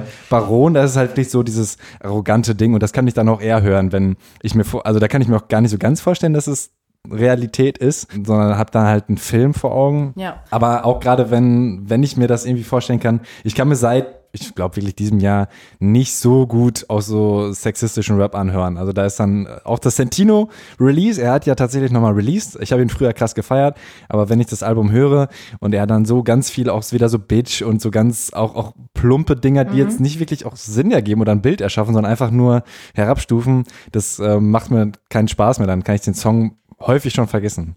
Aber das ist auch eine interessante Entwicklung, weil darüber, also als Jugendliche habe ich da überhaupt nicht drüber nachgedacht. Und dann hat es langsam angefangen und ich glaube 2017 ist auch nochmal so ein krasses Jahr dafür gewesen, wie, wie bewusst man mit Texten und mit sexistischen Texten und mit, ja, wie du sagst, herabstufenden äh, äh, Phrasen irgendwie innerhalb von Rap auch umgeht. Und das, also keine Ahnung, ob man das auf Frauen-Männer-Ebene nochmal differenziert sehen muss, wahrscheinlich schon, weil es in dem Fall ja um mein Geschlecht geht, das quasi in solchen Songs herabgestuft wird. Aber mir fällt es auch zunehmend schwer, schwer, auch bei Rin, deswegen gut, dass du es vorher nochmal gesagt hast, solche, solche Lines irgendwie cool zu finden. Aber es ist halt der größte Konflikt, glaube ich, aller, die Hip-Hop feiern, dass man einerseits immer so die Beats sofort fühlt und dass man halt so den Flow und den, den Vibe irgendwie sofort mitkriegt und irgendwas in einem vorgeht. Aber du hast dann halt wieder das Gehirn, das dir halt sagt, so, hey, was du da gerade feierst, ist halt eigentlich inhaltlich komplett scheiße. Und die Abwägung habe ich auch noch nicht so ganz für mich mhm. gefunden, weil so ein Song wie Bambi oder so ein Song wie Arrête wie der Franzose sagt, ähm, kann man unter den Gesichtspunkten halt schwer feiern. Fühlt man aber trotzdem, was halt einfach die Sounds irgendwie angeht. Ist halt ein bisschen schwierig. Ja. Manchmal funktioniert das Plumpe ja auch. Also das ist ja auch, ich glaube, bei allen wahrscheinlich. Das erklärt ja, den Alexander Markus Welterfolg. genau. Ja, zum Beispiel. Aber ich glaube auch gerade äh, so 187, also wir haben schon vorher drüber gesprochen und so, das habe ich auch gefeiert. Und das ist ja auch so ein bisschen paradox. Man wird vielleicht denken, okay, 187 Straßenbahner, die machen halt Mucke für dumme in Anführungszeichen, aber es sind ja voll viele Studenten, so wie ich und so, die das feiern und die halt überhaupt nichts damit zu tun haben, aber auch gerade das halt geil finden. So, so Ich stelle mich dir gerade vor auf so einem Konzert so in der ersten Reihe, wie du mit deinem Rollkragenpulli so deine Luftgewehrzeichen in die Luft machst. So. ich habe keinen Rollkragen, ich trage immer Hemden. Ja, Die sind auch dann schön. durchgeschwitzt und vielleicht würde ich das auch rausziehen auf Konzert. Also das darfst du gerne noch in deine Fantasie mit einbauen. Alles klar. Ja, aber keine Ahnung, vielleicht nochmal zu diesem Punkt. So, ich finde, das, äh, das ist auch echt ein Aspekt, der mich bei diesem Bowser-Album gestört hat und wo ich dann auch bei so einem Konzert dastehe und mir denke, Alter, der Typ hat doch so krass viel auf dem Kasten, der ist doch auch lyrisch so ein Monster. Wieso haut er dann so einen blöden Track raus? Das irritiert mich dann teilweise halt auch. Also gerade eigentlich Bowser ist ein gutes Beispiel so. Müssen wir alle irgendwie mit ihm mal besprechen, glaube ich, für 2018 ein, ein Ja, Interview ziehen. Nicht, nicht kein zweites Bambi, äh, keinen zweiten Bambi-Track auf Nee. jeden Fall von ihm. Wünschen wir uns. Sixten ist doch das perf- perfekte Thema eigentlich, auch gerade was eben diese Debatte, sage ich mal, angeht. Und ähm, das ist in deiner Top 10 gelandet. Adi. Ja, da haben wir im, im Rap.de Jahresrückblick auch schon länger drüber gesprochen. Äh, nicht nur, weil es ein in Anführungsstrichen Frauen-Rap-Album halt war, sondern einfach, weil es ein gutes Album war in meinen Augen, weil es übelst nach vorne geht. Also es hat mich derbe gecatcht so. Und es war auch äh, über das Jahr hinweg waren das mit die geilsten Live-Erlebnisse so. Also ich glaube, es gibt kaum ein Album, was dieses Jahr rauskam, vielleicht jetzt abgesehen von Eros, äh, was live so gut umsetzbar ist oder was sich live dann erst so entfaltet. Ich kann das gar nicht so gut beschreiben, was mich an Sixten so gecatcht hat. Ja klar, Also da es ist- dann- es ist sau ja, das- authentisch. Das ist unter äh, um, umgekehrte wie bei Azad, dass es nach Genau, das war so ein besser wurde. bisschen, genau. Ja, wobei stimmt so auch nicht. Also als die erste Single rauskam, war ich schon ein krasser Fan von dem Album. Also, wie hieß das denn nochmal? Die Fotzen sind wieder War da. das das jetzt? Ach so. Nee, nee, nee. Warte. Er will Sex kam als zweites und Bonzimmer ist noch ausgekoppelt Mhm. Aber das war worden. auch erst als drittes oder viertes. Genau. Ich glaube schon, die Fotzen sind. Die Fotzen sind wieder da. Das fand ich, das fand ich ein überkrasses Brett einfach. Und ähm, ich war schon gespannt, was nach dieser ersten EP kommt und war sehr positiv überrascht, wie die beiden an ihrem Flow gefeilt haben, was sie für heftige Produktionen im, im Hintergrund hatten, wie gut das alles aufgezogen war. Ja. Und freue mich sehr, dass die so gehypt werden gerade. Auch in anderen Spektren übrigens. Also ich weiß nur von meiner Schwester, die eigentlich eher so im Rock-Indie-Bereich irgendwie äh, Mucke pumpt, dass sie auf den Festivals immer bei den Sixten-Konzerten war. Ähm, so als, als ähm, einziges Deutschrap-Konzert dann immer so. Die Community, die die um sich geschaut haben, also die Fanbase ist auch so krass. Die, ich sehe halt auf Instagram immer wieder, wie sie so äh, Kanäle hochpushen von so kleinen Mädchen, Genau. die irgendwie am Anfang 550 Follower haben und dann halt schaffen, durch ihre Reichweite und ihre Beliebtheit innerhalb von ein paar Tagen so 3.000, 4.000 Leute auf deren Accounts zu ziehen, weil die Fans sie danach gefragt haben per Privatnachricht und Ja. die Das sich dann Mädchen? einfach Fans. Einfach also ganz, ganz normale. Und Jungs bestimmt auch. Ja, also Es gibt auch Chance für uns. ja, nee, also wirklich so dieses, diese Fanpflege halte ich denen auch extrem zugute. Dieses nah an den Leuten dran sein und wie du gesagt hast, was mir halt auch aufgefallen ist, die Technik hat sich krass verbessert. Ja. Also ich habe Nura das erste Mal irgendwie mal gehört, glaube ich, äh, vor 2015 und jetzt so, was sie jetzt machen und wie, wie sie auch live durchhalten, ist richtig gut geworden. Aber auch irgendwie so thematisch wieder dieses Ding, ähnlich wie Bowser, ähnlich wie äh, Rin für mich, immer dieses, ja, ich muss immer so ein bisschen abwägen zwischen wie viel von den Worten will ich eigentlich wissen und verstehen und wie viel davon kann ich persönlich so krass feiern, weil, äh, also weiß ich irgendwie, ähm, ich fühle halt, ich fühle halt dieses krasse Worte reinbringen nicht so. Ich fühle es bei Rin nicht so, aber ich fühle es vor allem dann auch bei Fotzen sind wieder da. Also ich finde es irgendwie cool, dass Frauen sich diese Worte irgendwie zurückerobern, dass sie halt auf gar keinen Fall in dem Kontext von von Herabstufung bei Typen irgendwie benutzt werden. Das finde ich großartig. Ich brauche sie halt grundsätzlich gar nirgends eigentlich. Und das hat mir so ein bisschen den Zugang erschwert, äh, habe ich immer wieder gemerkt, weil ich halt so gefühlt habe, so ich fühle das nach vorne gehen, ich fühle, dass äh, krasse Bretter irgendwie da da drauf sind auf dem Album, aber ich fühle halt nicht so richtig doll, welche Wortwahl dahinter steckt. Aber die fühle ich auch grundsätzlich bei keinem Mann äh, so doll. Also das ist keine keine Unterschiedlichkeit da. Ja, für mich sind es so ein bisschen KZ mäßig. Die mochte ich halt auch nie so doll. Ja. Aber KZ Also, habe ich, weil halt ich weiß gefeiert nicht, wegen der Punchlines und das ja, hat Sixten halt auch, weniger. der Vergleich so ein bisschen hinkt, einfach weil, weil bei Sixten, also ohne das jetzt böse zu meinen, aber diese, diese doppelte Ebene fehlt Ja. bei Sixten dann halt doch. Also klar, es catcht mich das musikalisch, ich kann vieles der Texte so äh, krass fühlen. Ich fand zum Beispiel diesen Schule, äh, Track fand ich mega stark. Der war auf dem Album. So, ja, Schule war von Arsch und so. Erzählen sie so ganz plump eigentlich äh, so Anekdoten aus ihrer Schulzeit, Ja. aber kann ich auf jeden Fall komplett fühlen, was sie erzählen so.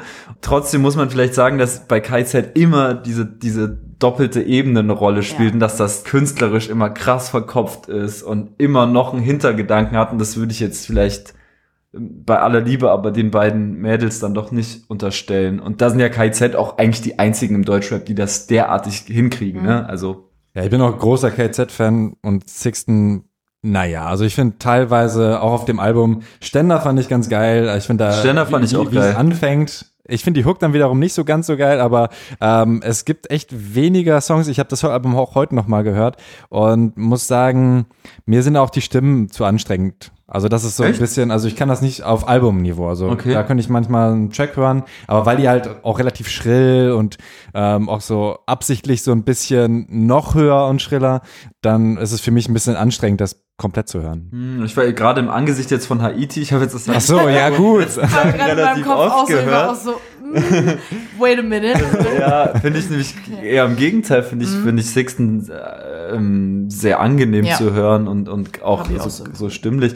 Ähm, genau, und beide haben auf jeden Fall technisch Fortschritte gemacht. Also ich höre den gern beim Flowen zu und das war am Anfang bei, bei Deine Mutter und so war das, war das noch nicht ganz so. Und äh, mittlerweile, ey, wie gesagt, so, die, die hebeln dieses, dieses Frauenrap-Ding halt einfach so aus, indem sie ein Album machen, was äh, keinen Frauenrap-Bonus braucht in dem Sinne. Mhm. Ich fand es sehr, auf jeden Fall sehr lustig, als ich das Tour-Plakat gesehen habe und die Tour heißt halt, kann sein, dass scheiße wird. Ja. Das äh, fand ich sehr gut. Und diese Selbstironie, also das ist eher so das, so, was mich Voll. an KZ erinnert. Und es wurde halt einfach mega krass, muss man vielleicht auch echt sagen. Also so im, Live-Game dieses Jahr wahrscheinlich Und mit die krassesten. Ja, ja, definitiv. Auch sehr witzig noch als so äh, kleiner äh, YouTube-Tipp, was ich auch extrem sympathisch fand. Sie haben mit Anmait Kantereit, die ja wahrscheinlich von sehr wenigen Rapper, Rap-Fans irgendwie appreciated werden, würde ich jetzt einfach mal die These aufstellen. Die haben zusammen so eine Session gemacht bei 1 Live und das fand ich extrem cool. Da äh, Ja. war der Song Er will Sex und das, die Interpretation so mit Band auch einfach für, für die beiden Mädels nochmal so voll der ähm, Niveaugewinn, finde ich. Das, also du hast einfach gesehen, die können halt auch mit so einer Band irgendwie Ja. arrangierte Songs singen. Genau. Und das spricht halt für die Qualität auch von denen musikalisch. Ein Rapper, dessen Stimme ich auch nicht so gut ab kann, also ich mag ihn schon sehr gerne, ist halt Audio 88. Er, Ja. Er ist äh, ein sehr cooler Typ, auch im Interview sehr, sehr äh, offen gewesen. Und er, er hat halt gesagt so, yeah, geil, sieht da Leute, reicht auch acht Songs zu machen und ich komme in die Jahresrückblicke. Bisschen ironisch, aber ich glaube tatsächlich, für mich ist es, wäre ein Album Audio 88 sogar vielleicht ein bisschen zu lang, weil er halt auch so sehr viel schreit und so. Auf EP kann ich mir das sehr gut geben und war auch eines meiner Highlights, Sternzeichen Hass. Hast du es gehört? Ich es gehört, aber Weniger. Weniger, genau. Ich, oh, ich muss ehrlich zugeben, ich, also ich mag Audio 88 und Yes sind total, aber ich habe jetzt nie so fanmäßig die über Jahre hinweg verfolgt. Also ich habe Freunde, die wirklich im Autoradio äh, noch CDs von denen seit Jahren haben und wenn wir Auto fahren, müssen wir dann immer Audio 88 und Yes hören und ich bin dann immer so, meinst du, du hast noch eine andere CD auch äh, da oder nee, eher nicht. Aber ich habe wenig Expertise dazu, außer dass ich halt weiß oder finde, dass Audio 88 textlich einfach ein ganz, ganz starker Typ ist, der auch krasse Bilder schafft und der mich immer irgendwie, ähm, selbst wenn ich wie die Stimme jetzt vielleicht über ein paar Songs dann irgendwann ein bisschen zu anstrengend finde, trotzdem die, die Ebene irgendwie schafft, dass ich mich interessiere für das, was er mir erzählt. Und das finde ich spricht voll für einen, für einen Künstler. Das Tape heißt ja schon Sternzeichen Hass. Insofern ist ja vorweggenommen, dass es wieder sehr wütend ist und eigentlich schon so ein bisschen die Fortsetzung von, von Halleluja. Also es ist jetzt nicht irgendwie weltbewegend der neue Scheiß so, aber es ist solide, einfach ein Audio 88 äh, Release. Ich habe es auf jeden Fall gefeiert, auch gerade irgendwie mal in so einer komprimierteren Form. Er hat jetzt länger irgendwie nichts äh, alleine gemacht und also klar feiere ich auch Jessen, aber das, das ist ja dann doch vielleicht noch mal ein bisschen anderer Style. Und es waren wieder extrem geile Lines drauf. Also wenn ich an dieses Audio-Tape an Sternzeichen Hass halt denke, denke ich immer an dieses Leute fragen unter dem Video, wo hast du den Pulli her? So als gäbe es keine Pullis mehr. Mhm. Das sind halt echt so Lines, Alter, ganz ehrlich, so das, äh, Mega gut, ja. das das droppen halt so die wenigsten so. Lyrisch auf jeden Fall einer der stärksten in Deutschland und was diese Ja. Wutausbrüche so Ja. angeht, vielleicht der stärkste. Und auch finde ich gute Features, so auf einem Track Lackmann und Megalo. Ja. Wobei ich das Megalo, den Megalo-Part gar nicht so stark fand, äh, da tatsächlich. Mhm. Aber Lackmann auch ein sehr geiles Album, finde ich, gemacht. Ähm, den fand ich sehr gut. Dawes 9 hat er auch Nine drauf. Ja, hat den, hat den geilsten Feature. Wobei er auch wieder so eine Stimme hat, die geht mir auch relativ schnell auf den Sack. Und ich fand ihn live sehr schwach. Also ich war auf äh, Audio 88 und Yesin Tour und da war Mhm. eben äh, Voract. T9, oder? Ja, ja, genau. Stimmt, Mit- Ja, Genau. mit Talky Talk als äh, DJ. Ja, Ja, und da hat er mich nicht überzeugt und ganz viele andere auch nicht. Das war irgendwie so ein bisschen dahin gerotzt. das ist auch so ein bisschen ausgebuht worden und so, kann das sein? War, warst du in Berlin im Ja. Kesselhaus? Hat. Mhm. Ja, Mann. Das, das tat mir dann fast schon so ein bisschen leid, weil das. Echt? Also, ich hätte nicht erwartet, dass Audio und Yesin eine Fanbase haben, die dann Null, äh, null. so ein mich irgendwie mega. Aber es war auch so ein bisschen in diesem äh, Also ich fand ihn echt alte. Schule-Kontext, von wegen, wenn mir ein Eck nicht passt, dann bewerfe ich den mit Tomaten. ja, ja, so Cypher-Style. Ja, ja, also, genau. Du hast dich nicht bewährt, also Genau, verpiss dich. genau, genau. Ja. Producer kann bleiben. ja, Lass genau. ein paar Lieder Dr. Dre von dem. genau, mach mal Mask Off an. Ja. Das war auch krass beim Splash übrigens, aber eine kleine An- Anekdote. Ich war immer vorne im Graben und habe Fotos gemacht und äh, die ganzen Ami-Acts kamen dann immer mit so einer Warm-Up-Show und da war ich auch überrascht, wie sicher Leute Mask Off zum Beispiel mitgerappt haben, dann die ganze Menge und ähm, dann wirst du eigentlich immer nach drei Songs rausgewunken. Du darfst drei Songs Fotos machen und dann musst du wieder abhauen. Dann kommt halt der Ordner und sagt so, genug Fotos gemacht. Und ähm, da war der Ordner dann sogar am Start und meinte so, jetzt geh mal wieder. Und ich habe ihm auch erklärt, der Künstler war noch gar nicht da, das war einfach nur die Warm-Up-Show, weil die Leute halt so abgegangen ist, dass der offensichtlich dachte, ja, da war der Rapper wohl schon und äh, sowas hatte ich da auf jeden Fall auch schon. Das war äh, schon beeindruckend, fand ich auch wieder da. Aber es ist auch äh, interessant, dass Amis irgendwie, das habe ich jetzt, also ich war auf einem Festival letztes Jahr in in den USA und äh, da haben äh, Shana und ich, glaube ich, beide, also Shana äh, ehemalig Backspin und ich beide irgendwie so festgestellt, dass die Leute dort halt auch eine ganz andere Abgehkultur äh, haben. Zum Teil, äh, also die klatschen zum Beispiel einfach nicht so gerne. Also das ist fand auch ich sehr deutsch, ne? ja, ja, ich bin auch so ein ZDF-Fernsehgartenfreund, ne? Mal mitklatschen. Nee, das, das fiel uns da halt auf. Also die, die sind teilweise zu DJ-Sachen abgegangen, wie, genau wie bei diesem, bei diesen Shows. Und das ist auch so ein Standard einfach. Die bringen einfach ihren DJ mit und dann gibt's niemand, der irgendwie äh, live was kann. Aber wenn der halt so alle drei Sekunden einen Break macht und dann kommt der nächste Hit und alle so, oh geil, jetzt kommen drei Sekunden Buster Rhymes, dann so drei Sekunden Kendrick und dann drei Sekunden Drake und irgendwann sind sie alle so durchgeschwitzt vom, vom Warm-up. Die feiern sowas. Und das fand ich irgendwie dann auch interessant, das in Deutschland dann umgesetzt zu sehen, dass die halt auch ihre four DJs mitbringen und keinen äh, Rapper. Und dann funktioniert es so, dass der Ordner vom Splash sich sogar dachte, wow, was für eine litte Show. Und du hast in New York Jay-Z live gesehen. ja, Da war ich sehr eifersüchtig. Das stimmt. Also, dass du da eifersüchtig warst, vielleicht, also auch, aber. Stimmt auch. Danke, danke. Nee, das, äh, in aller Kürze, das war äh, so ein kleiner Lebenstraum. Ich habe äh, voriges Jahr Kanye das erste Mal live gesehen, auch in New York beim selben Festival. Leider hat dann seine Frau ihre äh, Schmuckkollektion zu offensiv beworben, worauf äh, folgend, oder das klingt jetzt so, als wäre sie selber schuld gewesen. Ich revidiere nochmal, also auf jeden Fall wurde Kim Kardashian an dem Abend überfallen, wo Kanye aufgetreten ist und wir da ein sehr Du teures hast Ticket nichts gekauft damit haben. zu tun, du distanzierst dich von dem Überfall. Überfall. Von dem Überfall von der Kardashian-Familie und auch von voll Das ist ja schon auffällig, dass ihr gerade bei dem Konzert Wahrscheinlich die habt. Uhr her. Ähm, Du, ja, äh, möchte ich jetzt auch nicht weiter drauf eingehen. Nee, das, das hat mich enttäuscht damals und deswegen war ich umso gespannter, wie es bei Jay-Z läuft, weil äh, er ja ein sehr undramatisch wirkender Mensch ist, der jetzt sehr, sehr, sehr privat umgeht mit seinem Reichtum und mit seinem Status als einer der krassesten. Und ich habe von vielen Leuten aus dem Hip-Hop-Game, äh, die seit Jahrzehnten dabei sind, auch gehört, dass er sehr professionell auftritt irgendwie, also einfach anfängt, wenn er anfangen will, durchzieht und äh, noch geile Gäste mitbringt. Und das war einfach genau so. Also es waren zwei Stunden Lebenszeitgewinn des Todes und äh, Damian Marley als Feature-Gast zu äh, Krass. Welcome to Jamrock hat er gespielt und halt diesen Bum-Song vom 444-Album. Richtig nice. Also deswegen hat das Geld äh, sich total gelohnt. Und Joey Badass war auch da und ganz viele andere. Das war ganz toll. Und Beyoncé geht's auch gut nach dem Auftritt. Ich glaube, die würde auch nicht so angeben mit ihren Klunkern. Aber das, wie gesagt, das klingt dann immer so, als ob man dann äh, supportet, dass Frauen ausgeraubt gehören, wenn sie damit angeben, dass sie sehr reich sind. Aber äh, ich sag mal, Dekadenz ist halt schon irgendwie ähm, eine Sache, die dazu führt, dass Leute neidisch werden. Und äh, dementsprechend hat Beyoncé, glaube ich, da immer die etwas dezentere Lebensführung bewiesen. Dezente Lebensführung beweist auch Berkan. Todesübergang. Ja, Mann. Sein Album Ein Zimmervilla war auch mit eines meiner Highlights. Ich habe es heute nochmal gehört. Muss zugeben, ich habe es nicht so oft gehört. Ich finde auch da wieder einfach cool, dass jemand eben so John Legend-Style Soul-Mucke auf Deutsch macht und es sich gut, äh, gut anhört, cool anhört. Er eine schöne Stimme hat. Aber für mich klingt es auch recht ähnlich, habe ich gemerkt. Also ich könnte jetzt nicht so viele Songs auseinanderhalten. Ich müsste es wirklich häufiger hören, dass ich sage, ah, das ist der Song, das ist der Song, das ist der Song. Aber äh, ja, auf jeden Fall eines meiner Highlights und auch von dir, oder Tamara? Ja, auf jeden Fall. Ähm, boah, ich, du kannst auch gerne selber mal. Du bist zwar immer der, der immer so erzählen muss, aber ich habe das Gefühl, ich äh, rede eh immer relativ gern und viel. Deswegen sag doch auch gerne mal, was so deine, also wenn du noch was zu Berkan, hast du noch mehr, was dich bewegt? Sonst rede ich auch gerne über Berkan. Also ja, da habe ich eine geile Anekdote auf jeden Fall. Ja, bitte. Ein paar Instagram-Follower haben es vielleicht gesehen, aber es war ein bisschen blöd und zwar sind die umgezogen und äh, das wusste ich nicht. Also die haben früher mal äh, in einer ganz anderen Ecke das Studio gehabt und ähm, jetzt habe ich die dann über der Beste war interviewt. Es war aber so noch sommerliche Zeit. Ich hatte auch dieses Hemd hier an, das schöne blaue, eines meiner Lieblingshemden. Sehe gut drin aus, dachte ich mir.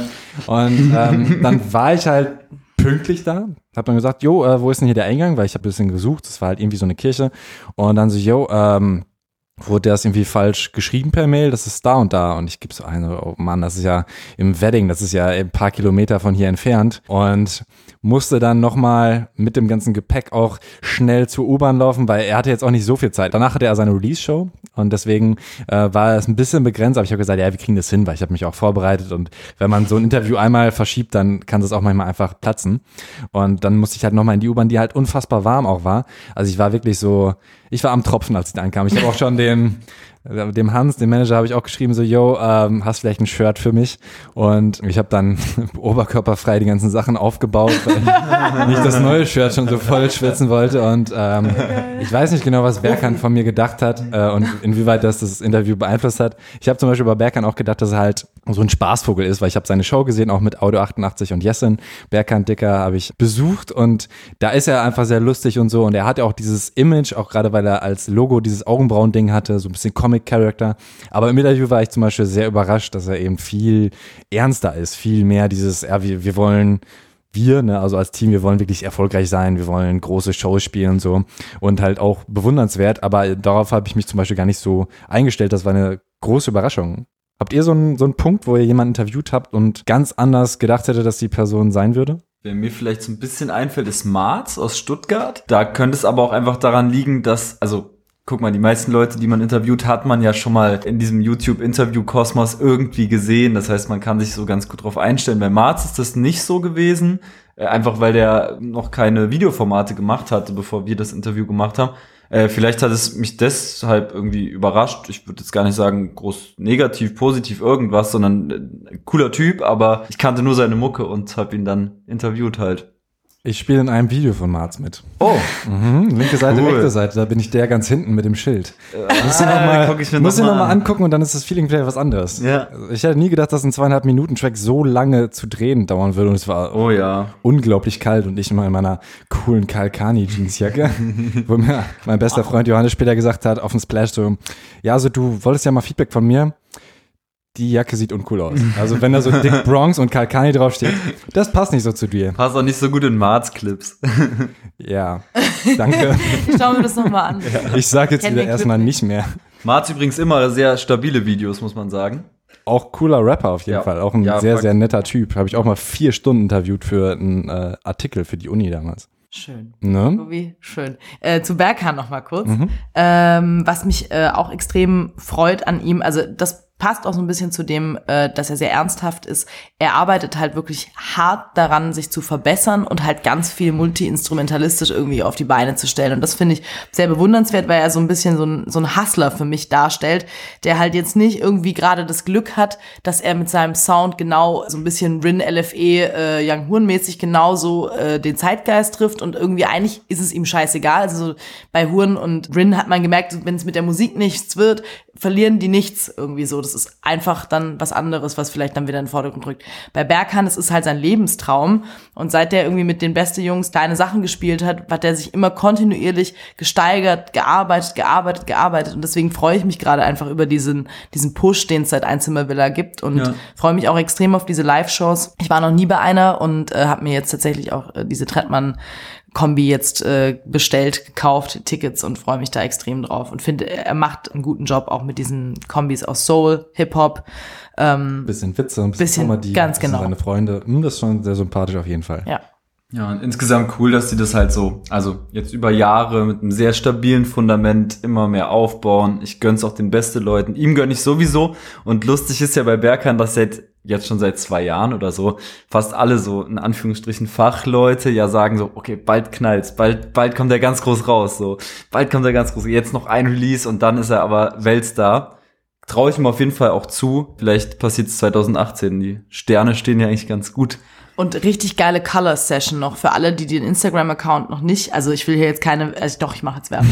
ich kenne ich kenn die Leute nicht. Ich will die irgendwann mal kennenlernen, aber dieser äh, Colors Berlin Instagram-Account, das ist so eine Community oder was auch immer, so eine Plattform, wo ähm, Musiker vorbeikommen und Live-Sessions spielen. Und da hat Berghahn einfach so zerstört mit seinem Saxophon zu Bordeaux. Auch ein, ein Hit jetzt schon, 2018. So ich, also ich weiß, dass ich den noch drei Milliarden Mal hören werde dieses Jahr. Deswegen Color Session war für mich auch so dieser Initialmoment, wo ich dachte, der hat echt, wie du sagst, das Zeug auch zu was ganz Großem. Ja.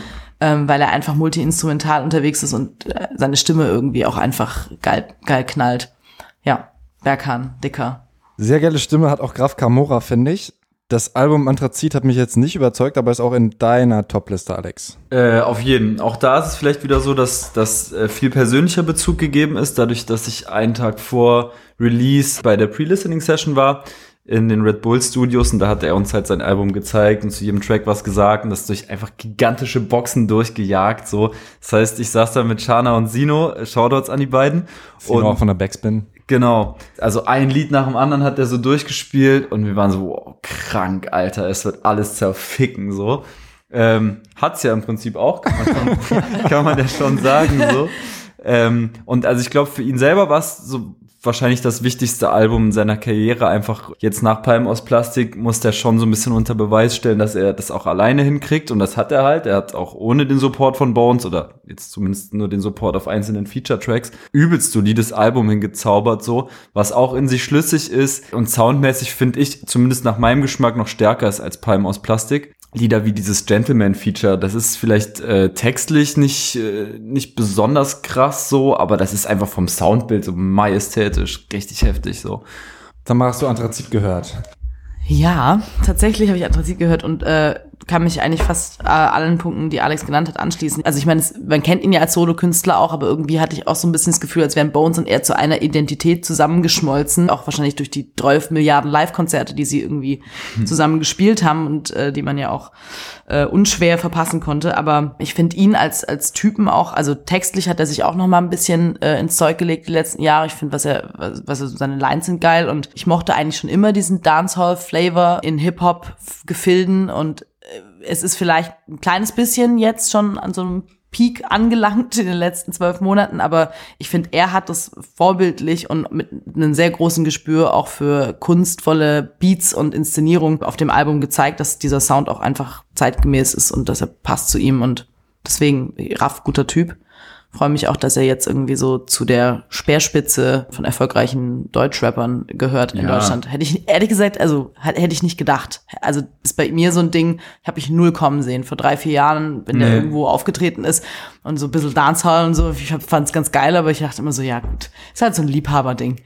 Und ja. jetzt ist es ja, halt riesig. Ich, ich habe den auch lange unterschätzt. Ich habe das lange auch irgendwie gar nicht so auf dem Schirm gehabt. Ähm, dass er selber produziert. Ich habe ihn immer nur so als Rapper wahrgenommen und fand auch dieses RAF 3.0-Ding und so damals schon so ein bisschen schwierig. Also es catcht mich nicht so. Diese gesungenen Hooks, die er damals so gemacht hat, waren nicht so nice irgendwie. Und mich hat es auch überrascht, dass er tatsächlich nochmal diesen Schwung in die Karriere bekommen hat. Klar, das ist sicherlich 187 auch zu verdanken, ganz, ganz eindeutig irgendwie zumindest so, was so die Öffentlichkeit angeht, in der er da plötzlich stattfand. Ich fand RAF 3.0 gerade gut. Also für mich ist das das letzte RAF-Release, was ich geil fand. Okay. Also irgendwie hat sich das für mich dann leider gedoppelt. Auch das Hoch 2 hieß das nächste RAF 3.0 Release. Also er hat dann auch so RAF Camora, RAF 3.0, wobei es manchmal auch, finde ich, einfach sehr verschwimmt.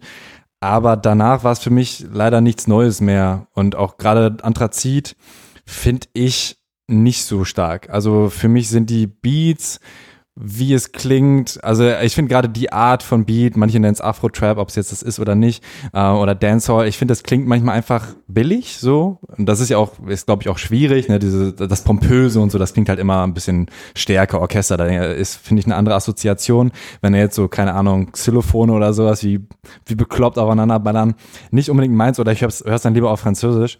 Und ähm, mir fehlt dann entweder der RAV 3.0 von früher ein bisschen oder der härtere, so Beef, das fand mhm. ich halt mhm. geil. So, also wirklich so 2010 die Sachen, die da rauskamen, teilweise auch noch mit Nazar, was einfach härter war, wo halt seine Stimme, also ich finde seine Stimme und seine Art zu betonen oder mhm, da ja. ist ja auch teilweise Dialekt drin, das ist, finde ich, eine mhm. große Stärke. Aber musikalisch nicht mehr so und ich muss sagen, was soll's, hasse ich. Also das ist für mich Schlager und das musste ich bei Fritz häufiger dann mal hören. Das ist für mich einfach, als ich das einmal das erste Mal gehört habe, dachte ich mir, das, das kann nicht dein Ernst sein. Das ist einfach, das ist für mich null irgendwie hipper oder so, das ist einfach katastrophal schlecht. Was jetzt, meinst du? Was jetzt, genau, ja, nicht was ja. soll's. Was soll's ist von Trettmann, äh, nee, doch, von Trettmann, ja. Von Trettmann, ja. ja. Genau, was jetzt, das fand ich einfach, wow. Ja, na, man muss vielleicht insgesamt schon sagen, das Album spielt sich inhaltlich natürlich, also es geht nur um diesen Aspekt, ich war äh, broke und jetzt bin ich rich. Ich äh, war mm. unbekannt, jetzt bin ich hier der, der, der krasse Banger, ja. so. Das ist klar, also das zieht sich äh, als roter Faden durch das ganze Album. Äh, aber ich finde, dass es manchmal ganz spannend bearbeitet ist, zum Beispiel auf diesem, also ist mit Bones gefeatured. Alles probiert heißt der Track. Mhm. Äh, da geht er so die Karriere durch in so vier Minuten. Den finde ich auch ganz der, der ist krass. Also das war auch einer von den zehn Gänsehaut-Tracks, so die, die ich dieses Jahr gehört habe, weil das hat er, finde ich, auch lyrisch total gut verarbeitet. Also da sind dann so ganz viele Elemente, die wiederkehren in dem Track, so von wegen, erst hat ihn der Schuldirektor äh, rausgekickt und irgendwie äh, Jahre später trifft er den wieder und rotzt so vor ihm auf dem Boden oder so. Es ist so, so, so ganz geile, ganz geile Metaphern und so. Das ist jetzt Inhalt des Albums, ne? Der mhm. Hype halt. Fand, da fand ich es auch schon ein bisschen schwieriger, weil ich hab Raf halt auch früher interviewt und so und äh, er ist, glaube ich, auch ein super netter Typ. Also wenn er noch so ist wie früher, auch nach dem Erfolg. Da war es für mich dann auch ein bisschen zu viel so Kunstfigur. Also auch der Anspruch jetzt einfach, wenn ich ein Album höre, dass ich da irgendwie ein bisschen mehr Geschichte hinter möchte, auch deswegen vielleicht nicht Rin so 100 pro mein Ding ist, weil wenn ich dann halt nur so was von Reichtum höre oder von, von Herzschmerz, ist mir das vielleicht ein bisschen zu wenig. Oder wie du auch sagst, so, dir fehlt dann manchmal vielleicht die Politik da drin oder sowas. Und da finde ich es dann ein bisschen verschenktes Potenzial. Also ich wüsste jetzt, ich habe das aber nicht genug gehört. Ist da irgendwo mal so politische Kritik drin oder so? ich überlege gerade. Also, was er halt, was er halt wie immer ganz gut skizziert ist, so, sind so diese äh, Armenviertel von ja. Wien, in denen er so aufgewachsen ist. Das ja. ist ja, kann man ja eigentlich auch schon wieder als politisch irgendwie ja. deuten. Und er geht dann da in dem Kontext ja auch darauf ein, Jugoslawienkrieg und so Geschichten. Mhm. Aber Nein, anderweitig politisch ist es natürlich nicht. Äh, war Raff in meinen Augen aber nee. auch noch nie nee. so wirklich. Nee. Und also vielleicht nochmal zu diesem Kunstfigur-Ding. Ich glaube, es ist natürlich unheimlich schwierig, auch jetzt als, als Bones MC oder als Raff Kamora, nicht als eine Kunstfigur wahrgenommen zu werden oder sich nicht als solche zu geben, weil alles, was da drum so gewachsen ist, ist einfach zu gigantisch irgendwie, um noch so eine normale Person zu sein. Ja. Ja, also ich glaube, das ist ein ganz, das ist ganz schwierig, selbst wenn man das wollen würde. Und ich glaube, es ist halt auch ein Selbstläufer-Ding. Also äh, du siehst es ja auch so an der an der Story-Vielfalt, die die jetzt da rausballern. Ich habe das Gefühl, Bones Leben findet eigentlich gerade zu 98 Prozent irgendwie auf Instagram statt. Ja. Ähm, es befruchtet sich so gegenseitig. Auf der einen Seite ist da die Erwartungshaltung der Fans, dass sie immer wissen wollen, was du machst und wer du bist. Und gleichzeitig gibst du denen dann halt auch irgendwann nach und etablierst dann halt auch so eine Seite von dir, die halt super öffentlich ist. Das kann man aber auch, glaube ich, keinem wirklich vorwerfen. Und was mir noch eingefallen ist, weil du gesagt hast, diese Themengeschichten wie bei Rin und so, ich glaube, was vielleicht für Raff anders ist als bei Rin, Rin kannte halt keiner vorher und deswegen hat er seine Themen direkt so etabliert als ich sag's mal, oberflächlicher. Und äh, bei Raff kann man, kann man vielleicht noch ein bisschen den Vergleich bemängeln, wie man ihn ja immer bei allen bemängeln kann, die früher mal so waren mhm. und jetzt das machen. Ich glaube, da hat Raff wahrscheinlich auch dieselbe Problematik wie, wie ein Azad oder wie, wie ein Sammy, dass man halt weiß, so, okay, du hast halt die, die Dinger damals gemacht. Nur, dass halt Sammy damals erfolgreicher war, als er es heute ist und äh, Raff damals weniger erfolgreich war, als er heute ist. Mhm. Aber deswegen nimmt man das vielleicht so ein bisschen kritischer wahr. Aber ich mag, was er jetzt bedient, vielleicht weil ich auch kein Fan von früher bin und äh, finde, dass er da eine gute Nische für sich gefunden hat. Er darf den äh, Trap und Dancehall-Hype wahrscheinlich nur nicht zu äh, doll totreiten, vor allem dieses Afro-Trap-Ding, schätze ich mal. Da, da mhm. ist wahrscheinlich aber eh ein großes Thema für 2018. Wie weit kann das noch gehen?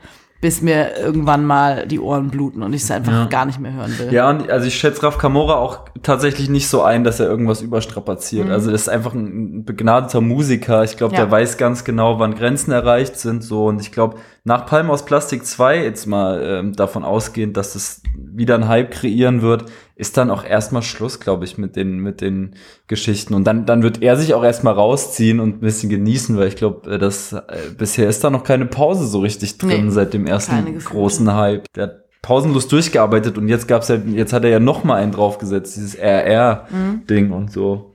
Auf jeden Fall ein fleißiger Typ, der auch weiß, wie es funktioniert. Ja. Das kann man auf jeden Fall sagen. Kalim Thronfolger. Sprich, äh, ich werde Kalim, sagen auch manche, oder? Hm, ich glaube Kalim ist schon richtig, oder? Kalim, ja.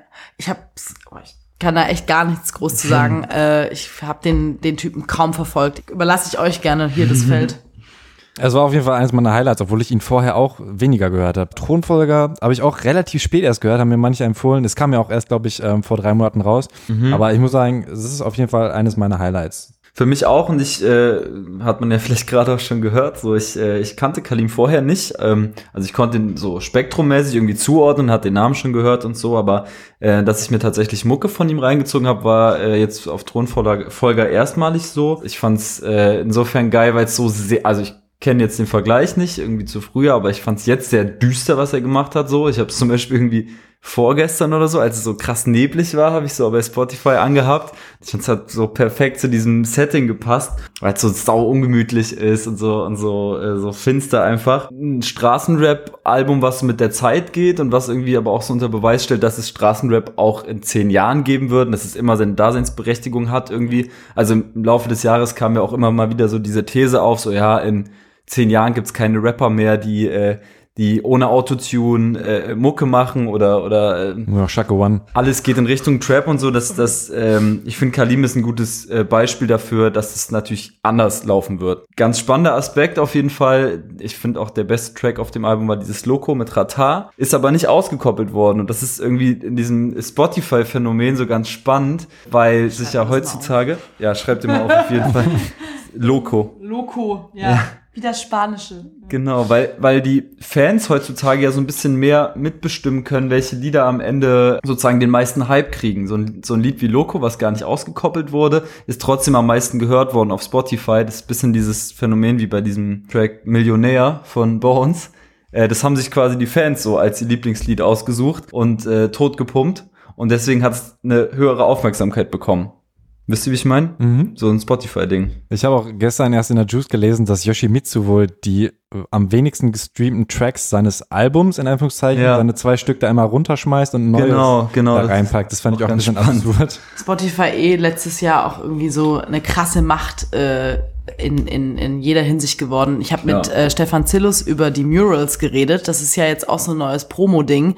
Letztes Jahr, glaube ich, auch das erste Mal so aufgekommen, dass jetzt äh, früher war so der Rapper der stolzeste, der auf dem Juice-Cover gelandet ist. Heute ist der Rapper äh, super stolz, wenn er auf einer Wand irgendwo in Berlin ja. oder Hamburg irgendwie gemalt äh, mit dem Spotify-Logo abgebildet wird. Total. Und da geht's wirklich heiß her, wenn du halt irgendwie ein Album promotest und dir Spotify dann sagt so, sorry, wir feiern, was du machst, aber halt nicht so sehr, dass wir dafür eine Mann vollwahlen würden. Sorry. äh, kannst du mal mit der Juice reden und dann so, nee, den will ich nicht mehr. Ja, Stefan Zillus, der ehemals Chefredakteur ja. von der Juice war und ja. jetzt bei Spotify ist, ja Erfahrung mit diesen Diskussionen. Auf jeden Fall, auf jeden Fall. Aber deswegen ganz interessant, Spotify auch ähm, als sehr, sehr, sehr machtvolles Instrument, eigentlich fast das machtvollste. Ja. Auf ich jeden Fall. Ich höre es auch mal mehr. Also ich finde es aber auch, ich finde es schön. Es ist zwar tatsächlich ein bisschen schwierig teilweise, aber ich benutze es immer mehr und ich finde es auch geil, halt gerade jetzt sagen zu können, ich höre 40 Alben an, ohne dass ich mir da irgendwie äh, irgendwas kaufen muss, also wirklich in den Laden, weil ich habe ja auch gar nicht genug Geld oder dass ich alles, selbst wenn ich es legal runterladen würde, müsste ja, ja. auch noch irgendwie äh, auf mein Handy ziehen, dafür bin ich zu faul. Aber ja. Tonfolger wollte ich noch ein bisschen was mhm, zu mhm. raushauen. Bitte. Das ist nämlich auch ein Konzeptalbum irgendwo und ich feiere immer, wenn da, wenn ich erkenne, dass ein Konzept im Album drin ist, dann ist es für mich immer noch, noch ein bisschen runder irgendwie. Das ist ja auch nicht so häufig der Fall. Da ist es nämlich so, dass er erst hat so ein bisschen Gangster-Rap einfach bringt und 38, ach, 38er mit Jizz und äh, Gringo. Das äh, ist halt so der Höhepunkt, würde ich sagen. Und den habe ich auch mitbekommen. Ziemlich, ziemlich gefeiert. Und dann äh, eben ein Trettmann-Feature. Ich finde auch gerade die Feature-Auswahl bei ihm am besten, würde ich sagen. Bei manchen wirkt es halt manchmal so ein bisschen, okay, der nimmt jetzt das Feature von Trettmann vielleicht, damit es Trettmann-Feature hat, aber ich finde gerade bei Thronfolger ergibt es alles sehr viel Sinn. Da ist er eben äh, High mit Trettmann im ganzen Song will dann mit Bowser nicht heimgehen, sodass der, der Song, der danach und auch richtig geile Hook von Bowser gesungen, finde ich, so schön brauche ich, auch Orwo-mäßig. Dann ist er, hat er den High seines Lebens, also wird noch higher. So. In Lila Regen heißt der Song. Wobei ich manchmal, weil er sagt der, ich würde immer das High sagen und wenn er sagt, ich habe den High meines Lebens, manchmal stelle ich mir dann vor, dass er ein High, das Tier so hat. Und dann, das ist lächerlich für mich, aber. Er ist ein Angler. Genau. er chillt mit Materia. Und am Ende des Songs, Lila Regen, ruft Ace T an und fragt, wo bleibst du denn? Und ja. dann folgt halt so ein, so ein Song mit den beiden, wobei das nicht so mein Fall ist, so R&B, ähm, halt so sehr, ja, schnulzig, aber ist dann wieder so ein kleines Pausending und danach geht's dann wieder um die Gang und seinen Kodex. Also da ist halt einfach so eine, so eine Story quasi in den Songs und das finde ich noch ein bisschen geiler.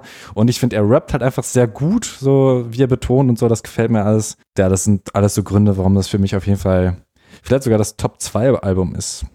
Ich muss es, äh, diese Bildungslücke auf jeden Fall schließen. Ich ja. weiß auch nicht, äh, wie mir das passieren konnte. Ich schäme mich und äh, werde jetzt auch gleich Kalim hören, wenn wir. Ich glaube, das war mal wieder so eine Woche, wo einfach fünf Sachen ja, gleichzeitig ja, kamen und dann hat man, dann hat man Sachen ignoriert oder irgendwie einfach nicht auf den Schirm bekommen. Das ist mir auch auf jeden Fall passiert in einigen Wochen. Starke Sachen verpasst. Crow zum Beispiel habe ich einfach Originals nicht gehört, als es rauskam. Dabei war es ein super Album. Ja, stimmt. Ging mir auch so. Ich habe es erst danach auch gecheckt und habe ich so einen Song äh, entdeckt, der dieses Wycliffe Jean Feature und war so dick. Was ja. ist passiert mit ihm? So Carlo Weibel aus Stuttgart. Damals hm. war der halt auch so ein, naja. Millionär. ja, aber es, es hat sich echt viel getan auch. Also deswegen, ja, kenne ich und äh, ist mir bei Kalim jetzt passiert und äh, ich gelobe, das Album direkt mal zu hören, weil es klingt auch geil. Vor allem, was du mit der Feature-Auswahl und dem Konzept gesagt hast, hat sich, hat sich so ein bisschen an Kendrick, äh, hat mich das erinnert. Ja, ich meine, aber es ist natürlich ein großer Vergleich, ja, ja. ja, ja. Mhm. Aber so dieses Storytelling-Element. Crow fand ich auch gut und interessant, auch gerade weil er hatte irgendwie der zweite Song auf der Platte ist halt irgendwie eine Minute instrumental, wo ich dann schon denke, im Moment mhm. habe ich jetzt das Instrumentalalbum ja. angemacht. Also so dieses Experimentelle. Mir ist dann ein Song, der geht halt irgendwie zwölf Minuten und den finde ich auch an sich nicht gut. Irgendwas mit Roboterliebe, Computerlove oder sowas. Das würde ich dann rausnehmen. Das ist halt so zwölf Minuten Track ist mhm. auch mutig, finde ich geil, dass er das macht. So, ey, ich scheiß drauf, ich mache halt einfach wie in den 70ern zwölf Minuten Track. So. Let's Zeppelin-Style. Mhm, Drei Minuten Solo-Gitarre für mich ist das dann äh, doch ein bisschen lang, aber ich war auch auf jeden Fall positiv überrascht, weil Crow war für mich immer so ein bisschen nebenbei Mucke, aber ja, genau, das ist auf jeden geil. Fall nicht mehr. Und nee. keine Ahnung, ich habe riesigen Respekt davor, wenn du als Typ einfach einfach den derartigen Hype hast und die Bass und das alles aufs Spiel setzt mit so krassen Experimenten so auf ja. allen Ebenen. Also auch wie er mit seiner Stimme dann da spielt in diesem Unendlichkeit äh, Track und so. Das müsste der halt alles nicht machen. Der hätte auch äh, das 15. abgekartete Ding raushauen können und es hätte wieder funktioniert. Insofern krass, dass er sich so nochmal an, an Rap annähert irgendwie. Auch gerade bei Unendlichkeit haben ja viele kritisiert. Ich habe es auch relativ spät erst gehört. Finde es aber auch ganz geil. Also ich finde, da ist das Feeling. Ich, ich verstehe gar nicht, was er in der Hook sagt, aber ich fühle es so ein bisschen. Genau, man, man kriegt es nur so phrasenweise so ein bisschen mit. Ja. Und er hat auch so diese Vio-Vio-Optik irgendwie so angenehm weiterentwickelt in den Videos. Also früher, seine, sein Easy-Video war ja so krass so der Zeitgeist ja. in allen Elementen von, von Rap damals und von Optik von Leuten abgekupfert. Also da, da, da hast du echt so die, die Dreiecke, die so Hoodies. Hipster-Film, so, ja, voll. als es also, gerade aufkam. Schlimmer oder krasser ging's ja gar nicht. Und da hat er sich irgendwie auch so in der Visualität irgendwie, finde ich, angenehm weiterentwickelt. Äh, das bei dem Video zu Un Unendlich war das. Mhm. Unendlichkeit fand ich es auch richtig angenehm umgesetzt, so dass du merkst, okay, wer, er hat jetzt genug Geld verdient mit, sagen wir mal, etwas, etwas poppigeren Sachen und jetzt kann er sich so ein bisschen auf so Kunst machen im eigentlichen Sinne konzentrieren und deswegen genau. respektiere ich das sehr und fand das auch ziemlich gut umgesetzt und äh, Todas ist wirklich mein Lieblingssong von dem Album mit Wycliffe Jean. Richtig krass. Wüsste gerne, wie die sich irgendwie zusammengetan mhm. haben. Bestimmt nur so. Link up im Soundcloud. Ja. Spur. Ja. Viel Spaß damit. Ich bin ein sehr bekannter Rapper in Deutschland. Ja, komm, wie viel zahlst du mir? Ja. Die Crow-G ist demnächst. Ich habe nur noch ein Album auf der Liste tatsächlich und mein persönliches Highlight, aber auch ähm, dieses Persönlichkeitsding, weil ich habe das am krassesten begleitet, BSMG, Megalo, Musa, Ganyan Stallion haben ein Album gemacht, was eben sehr politisch ist und wovon ich auch schon super lange weiß. Also ich habe Megalo damals zum Regenmacher-Album interviewt und da meinte er schon, yo, da kommt auch bald was, wir haben schon was fertig. Und das war halt vor zwei Jahren oder so, vor drei Jahren, ich weiß es gar nicht. Und ähm, seitdem bin ich immer so, und, wie ist es mit dem Projekt? Und äh, war dann auch schon sehr früh, dass ich gesagt habe, ey, äh, das wird doch voll Sinn ergeben, dass ich die wie Interview vielleicht auch begleite während Videodreh oder sowas, also was Aufwendiges mache und für die produziere und habe dann eben auch ein Track by Track gemacht und Interviews, äh, schneid gerade das Ganyan Stallion Interview. Ja, ich fand es auf jeden Fall stimmig in beidem. Also sowohl die Mucke, Mucke war geil, wo ich halt immer ein bisschen Schiss habe, wenn jemand was rausbringt, den ich krass feier wie Megalo, dass es halt mir einfach nicht gefällt. Aber ich fand sowohl musikalisch als auch textlich das sehr, sehr stark. Mich ja. hat's halt so krass gefreut, gerade in diesem ganzen Einheitsbrei, äh, um es jetzt mal hart zu sagen, aus, aus vielen Trap-Produktionen und Autotune-Produktionen und Sachen, die sich wahnsinnig geähnelt haben, dass da was so krasses rausgestochen hat. Äh, für mich musikalisch, aber halt auch vor allem durch die ein, eindeutige politische Message oder einfach dieses Thema zu wählen und zu sagen, hey, wir, wir haben alle irgendwie einen Background, der ähm, mit sehr vielen Ressentiments verhaftet war, unser ganzes Leben lang. Und äh, darüber mal so ausführlich zu sprechen, auch die, die Historie so äh, einzubinden und sich da so auch so fast schon aktivistisch äh, hinter ein Thema zu klemmen, ohne dabei belehrend zu wirken und ohne irgendwie zu sagen, wir sind jetzt anti dies, sondern wir zeigen halt einfach ein positives Movement auf, das so ein bisschen sich gegen ähm, vielleicht ignorante Haltungen zum Thema ähm, Rassismus und sonstiges stellt, fand ich extrem beeindruckend. Und für mich war der Test, wie, wie es musikalisch wohl für Leute wirkt, die nicht äh, verstehen, was die Texte ähm, bedeuten, als ich in New York war und wir unsere Airbnb-Hostess quasi genötigt haben, die selber mhm. ein Produktionsstudio in äh, Brooklyn hat, den zu viele Track zu hören mit uns. Und wir haben es halt richtig laut aufgedreht und ich war schon so, okay, wenn sie das jetzt nicht feiert, ich schwöre, ich verlasse diese Wohnung direkt. Und dann meinte sie auch so, okay, sie hat leider kein Wort verstanden, aber es wäre so krass gut produziert und äh, wer das gemacht hat. Und dann habe ich kurz Ghanaian Stallion erwähnt und habe mhm. ihm danach noch geschrieben, okay, Alan, vielleicht kriegst du bald irgendwie einen großen Auftrag aus New York. Und er so, ja, ja, ist klar. ähm, aber das, ja, also es ist sowohl produktionsmäßig einfach krasses Level, als auch ähm, einfach textlich. Äh, Musa auch ein krasser, krasser Newcomer, zum Glück ja, auch schon lange viel. protegiert von, von Mega. Einfach gute Kombi aus drei sehr, sehr sympathischen und sehr ähm, versierten Typen. Und zu Recht auch, glaube ich, unser aller, ist es unser aller Lieblingsalbum gewesen? Oder wie also du? auf jeden Fall. Bei mir auch.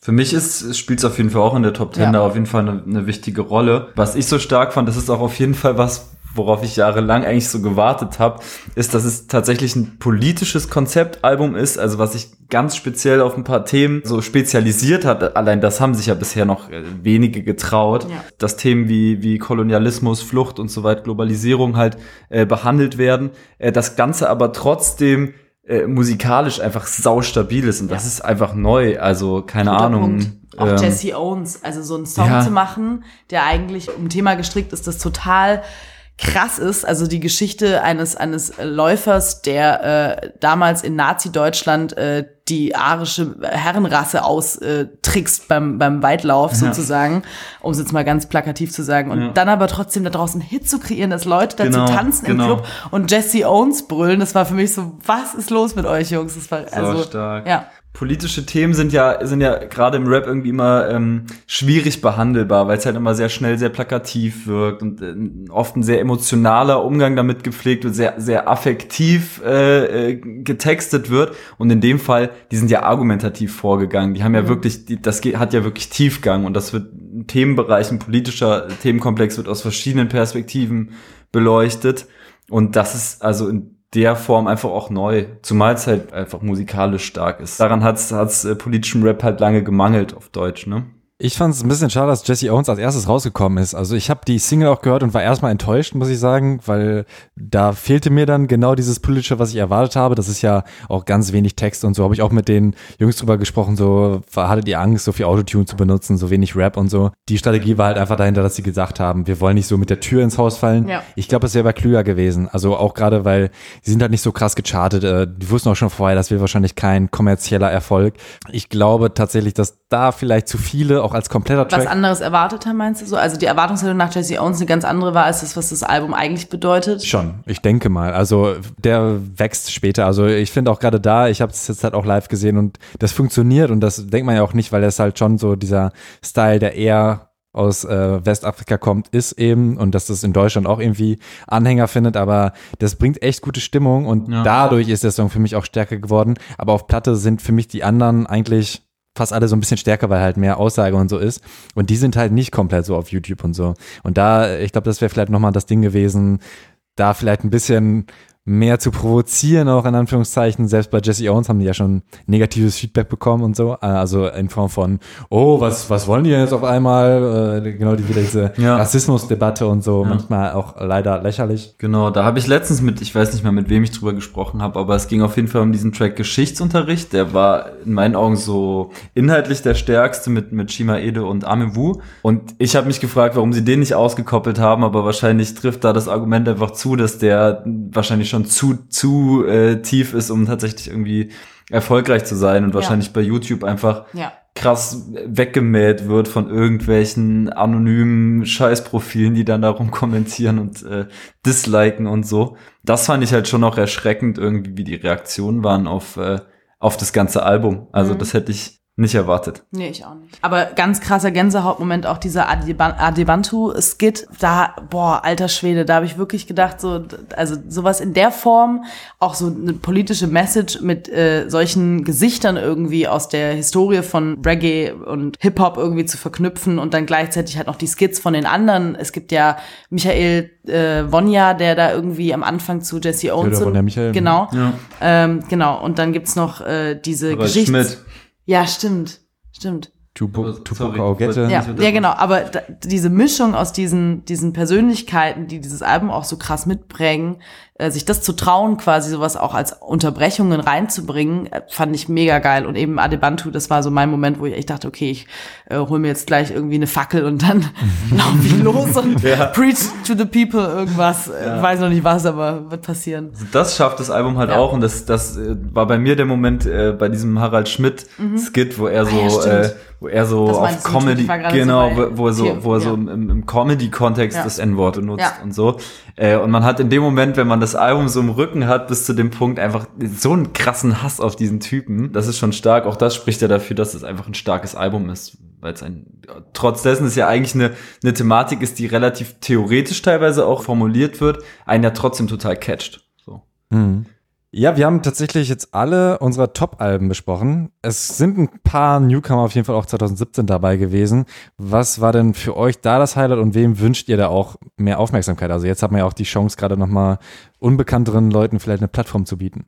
Ich glaube, 2018 wird auf jeden Fall äh, ein Jahr für Jace aus Hamburg, ähm, der äh, mit der Flavor Gang seiner Squad aus Produzenten, äh, Schoolboy, äh, Maru heißen die, äh, letztes Jahr so ein paar Dinge einfach so schnell mal rausgedroppt hat, äh, Vorschuss-EP rausgehauen hat und ist halt genau der Trap-Film, der gerade irgendwie äh, gut fährt, aber trotzdem auf eine clevere Art, witzige Texte, großes Humor-Ding auf jeden Fall da.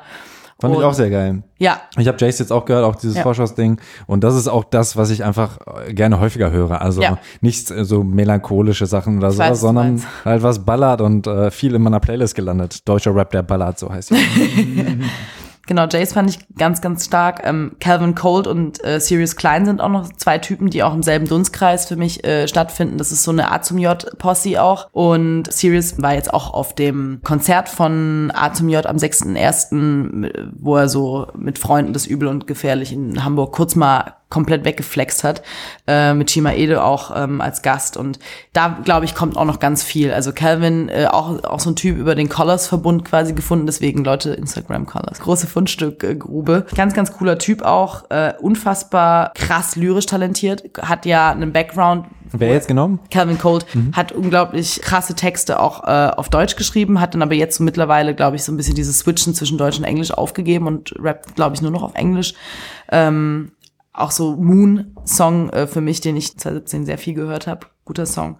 Und dann noch die beiden Ladies aus Hamburg, Ace-T und Unique. Ganz Ja. unterschiedliche Typen quasi so von, von ihrem Sound her. Aber beide auch so dieses Jahr, glaube ich, wenn, wenn das Management oder wenn niemand jetzt irgendwie zu schnell, zu sehr verglüht, was bei Ace-T, glaube ich, eher der Fall sein könnte als bei Unique. Da war ich auch enttäuscht. Also hast du die EP gehört von AST? Ja, fand ich, fand ich auch nicht dem Hype äh, gerecht quasi, der um äh, bis zu Down entstanden ist. Nee, das stimmt. Aber auch, glaube ich, wirklich so ein bisschen, also ich hatte es damit jetzt gerade erst bei Noisy mit äh, meinem Kollegen oder Chef Klaus Schwartau, der meinte halt auch so, es ist halt so krass, wie schnell alles so groß werden konnte. Also Future nimmt sie mit auf Tour. Future, der wahrscheinlich noch nie irgendwie groß von AST gehört hat, vielleicht auch nicht mehr weiß, was sie jetzt bisher so für Musik macht. Ähm, dann Chanel irgendwie, Karl Lagerfeld sagt, so ist eine seiner Musen jetzt für 2017 gewesen, wo du denkst so, warte ganz kurz, Karl, wenn der wüsste, dass sie auch Jogginghosen trägt. Ähm, und dann halt irgendwie äh, so eine H&M-Collection zusammen ge gehostet, wobei das Thema H&M wollen wir jetzt hier ausklammern an der Stelle, aber auf jeden Fall alles so krasse Dinger und das basierend auf eigentlich einer Single, so die äh, eingeschlagen ist. Deswegen keine Ahnung, wie schnell der der Stern verglühen könnte. Ich hoffe nicht zu schnell, aber Unique auch ganz ganz großartige Frau, äh, Cobra Militär, so ihre Mädels-Gang, auch richtig richtig stabile Ladies. Ja, Unique fand ich auch äh, auf jeden Fall deutlich interessanter. So. Ja, ich ist sie auch. Bei ihr schade, dass sie so viel Autotune benutzt, weil ich finde, das macht viel kaputt. Ich habe durch die Hotbox, Marvin Game hat irgendwie mal ein Video gezeigt, wo sie halt so einfach Piano und singt und ich war echt von den Socken, weil ich dachte, wow, die kann ja richtig krass singen, aber ganz viel von ihrer Mucke klingt für mich so sehr plastikmäßig Mhm. und äh, da würde ich mir wünschen, dass sie halt irgendwie weniger Autotune benutzt und ich glaube, da kann das auch geil werden. Was ich als Jubel finde ich ziemlich stark und das ist ja so ein mega kurzer Song, irgendwie Ja. zwei Minuten oder so, aber ansonsten gab es ja jetzt noch leider nicht so viel. Genau so mit äh, Wastel fand ich auch ziemlich geil. Das ist jetzt gerade erst rausgekommen. Ja, ja fand ich auch Super gut. catchy, muss mal anhören, falls du es noch nicht gehört hast. Doch, doch. Ja, Wastel-Album fand ich Ja. auch sehr stark. ja. Also musste ich auch erst reinkommen, aber auch nachdem ich vor Blogs geguckt habe, äh, habe ich mir das dann nochmal gegeben und kann mir das dann tatsächlich als so ein Filmding geben. Und er hat ja auch seinen Film komplett geändert, auch sehr viel Autotune und so. Konnte ich erst nicht so viel mit anfangen, aber beim zweiten, dritten Hören muss ich sagen, auch Wastel hat ein, finde ich, starkes Album gemacht. Newcomer, mehr Newcomers. Newcomer. ähm, also wer auf jeden Fall in meiner äh, Top 10 auch auftaucht, ist äh, Teacher, eine Rapperin aus Düsseldorf. Äh, sie hat ihre dritte EP veröffentlicht, äh, 2017, Baklava hieß die. Die ist sau stark einfach. Ich frage mich, warum die äh, noch kein Weltstar ist, weil die, also die Bist hat, du auch der Manager? die hat eigentlich, nein, bin ich nicht. Die hat eigentlich alles, was man braucht. Keine Ahnung, der Flow ist derbe stabil. Sie rappt halt auf so Boom Beats, aber singt auch manche Hooks und so. Ich hab die sie schon mal gehört vielleicht? Gar nicht. ich hab Müsst ihr euch gehört. reinziehen. Sie war halt Vorband von Suki auf der Tour dieses Jahr und ich hoffe, dass sie 2018 halt ihr erstes Album droppt, so, weil, also spätestens dann müsste sie eigentlich berühmt werden. Die ist äh, most underrated in meinen Augen. Wer auf jeden Fall krass Talent hat, um, um mal vielleicht auch so ein bisschen in Berlin zu bleiben, sind die Jungs von Rap Kreation. Bisschen bekannter geworden jetzt durch den Track Lauf. Äh, die waren wiederum Vorband von PTK auf Tour. Äh, sind so Kreuzberger Jungs, der Jung noch krass talentiert, ähnlich wie BHZ. Habe ich gerade so ein bisschen auf dem Schirm, weil ich Monk interviewt habe letzte Woche. Der hat heute ähm, seine erste EP gedroppt. Ich glaube, da könnte 2018 auch einiges kommen. Das ist jetzt natürlich alles schon krass Untergrund. Aber es ist gut. Ich Ähm. meine, ist ja auch bereichernd irgendwie zu wissen, dass sowas auch existiert, Ja. und noch nicht so groß ist. Habt ihr Teaser aus Wien mitbekommen? Nee.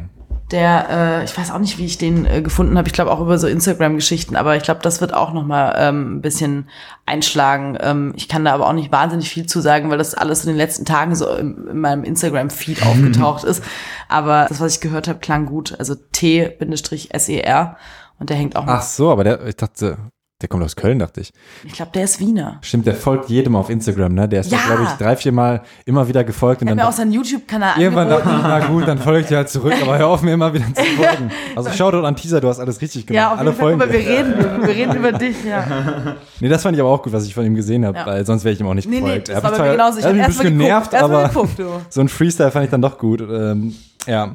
Ey, jetzt gerade, wo der Name Köln gefallen ist, Ja, äh. Fidel Castro. Ja, Vettel? Jetzt schon wieder. Äh, Vettel oder Fidel? Fedel schon. Fedel, Fedel. Fedel, genau. So, Fedel genau. Castro, auch Ja. seit Jahren äh, viel zu krass Underrated, unterm ja, Radar, stimmt, weil der stimmt. einfach krass stabil ist. Ja, Mann. Kölsch äh, Kippe Lederjacke war mein, Ja. mein äh, Sommersong vor, vor etlichen Jahren, 2015 oder so. Und der hat auch einen heftigen Grind, der hat zweimal released dieses Jahr. Ja, Region Tape 3, dazu habe ich ihn interviewt. Da fand Und ich auch Frank Genau, und. Frank und die Jungs. ja. Das habe ich auch gehört, auch gerade weil es in der Juice krass gehypt wurde. Auch Autotune benutzt er da viel, ne? Oder? Ja. Aber halt auch äh, geil, weil er irgendwie so vollkommen vom Boom-Bap Oldschool-Film rübergejumpt ist zum Autotune und dancehalligeren Film und sich TK genommen hat, den Produzenten auch, äh, der auch bei Kitschkrieg dabei ist von Trettmann und mit dem in einer Woche dieses ganze Ding wegproduziert hat. Fand ich sehr stabil und auch irgendwie sympathischer Kerl. Also ich gönne es ihm, glaube ich, auch einfach aus der menschlichen Perspektive, wenn da mal ein bisschen mehr Aufmerksamkeit drauf geht. Und er geht jetzt, glaube ich, mit äh, zugezogen maskulin zum Teil auf Tour. Das Mhm. könnte auch noch mal was bringen. Ganz unterschiedliche Typen auch irgendwie, wie sich das da wohl gefunden hat. Genau, das ist auf jeden Fall auch so eine Connecte da zur Ja. Antilopen-Gang und so irgendwie Ja. hängen die gerade alle rum. Vielleicht entsteht da ja auch was. Ja, aus Köln kommt halt auch einer meiner, meiner Favoriten, Leila Kini, die ich Stimmt. halt dieses Jahr erst kennengelernt habe. Newcomer, weiß ich nicht, sie hat halt schon zwei EPs draußen, aber wünsche ich auf jeden Fall viel Erfolg. Ich habe halt auch ein bisschen mit ihr zusammengearbeitet, so viele Leute haben auch gefragt, so, was geht denn da bei euch, weil ich war manchmal in Köln und dann ging es halt einfach so ein bisschen darum, ja, tatsächlich um so ganz einfache Sachen, wie bringt man irgendwie mal ein Video raus und das hat echt viel länger gedauert, als ich gehofft habe auch. Jetzt ist Alien draußen, aber das soll eigentlich schon vor Monaten rauskommen und da steckt echt sehr, sehr viel dahinter und ihr wünsche ich sehr viel Erfolg. Ich weiß auch, dass sie unfassbar viel nicht releasedes Zeug hat, was sehr gut ist. Gerade da finde ich es geil, weil sie halt singt und rappt und so. Auch da wieder eine Mischung, die halt so keiner bringt. Äh, John Known fand ich cool. Oh also ja, ich, was vergessen. Von dem soll ich dich übrigens grüßen. Och, Dankeschön. Ich soll dich von allen grüßen, Ja. gerade von. Jay-Z. Ja, klar. Du, mich auch, Tobias. Ähm, nee, John Known hat, hat seinen Style krass gewechselt und äh, macht jetzt auch so äh, Autotune-Style. Und ähm, es ist nicht so 100 pro meins, aber Forsche Kids hieß, glaube ich, die Auskopplung. Ja, richtig. Aber frag doch einfach Jay-Z, wenn du so gut mit ihm bist. Der hört tatsächlich Make Unique. Äh, sie haben mir auch das Vaisel-Feature empfohlen. Ich glaube auch Beyoncé hört mehr Musik. Ja. Aber nee, es stimmt, Vorstadt Kids heißt die EP. Bitte, sprich doch weiter. Nee, so, so heißt die EP ja nicht. Sie heißt ja S01 EP. Nee, aber so, 02. das war der erste Track daraus, genau. So. So. Aber da bin ich gespannt auf jeden Fall, was von ihm kommt. Und äh, Jean Cyril, von dem habe ich Prolog gehört und ich wollte es jetzt nochmal nachhören. Und das ist irgendwie nicht mehr auf Spotify, dafür zwei andere Releases, die ich noch nicht gehört habe.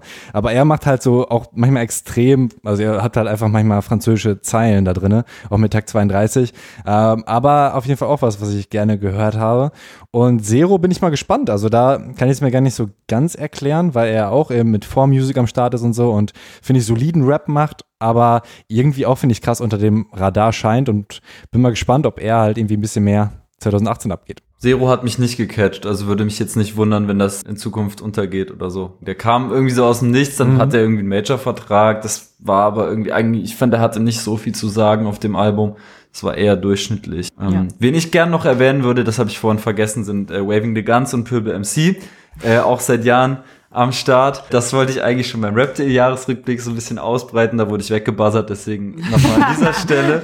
Die bringt, also quasi der Front-MC von Waving the Guns, Millie Dance bringt zusammen mit Pöbel MC äh, Anfang März ein gemeinsames Tape raus. Und da schließt sich auch wieder so ein bisschen der Kreis zu diesem Abstract-Ding, was wir ganz am Anfang hatten, weil das ist so ein bisschen das äh, musikalische Umfeld von Pöbel. Das wird sehr spannend. Und äh, da freue ich mich sehr drauf. War auch eins meiner Konzert-Highlights übrigens dieses Jahr, dieses Gönn dir äh, Open Air, wo tatsächlich Waving the Guns als Vorband von Haftbefehl gespielt haben. Nach einem langjährigen äh, Verfolgen dieser Band war das tatsächlich ganz geil, das endlich in, auf so einer Bühne zu erleben. So. Weil die gerne mit ihm auch auf der Bühne sein wollten.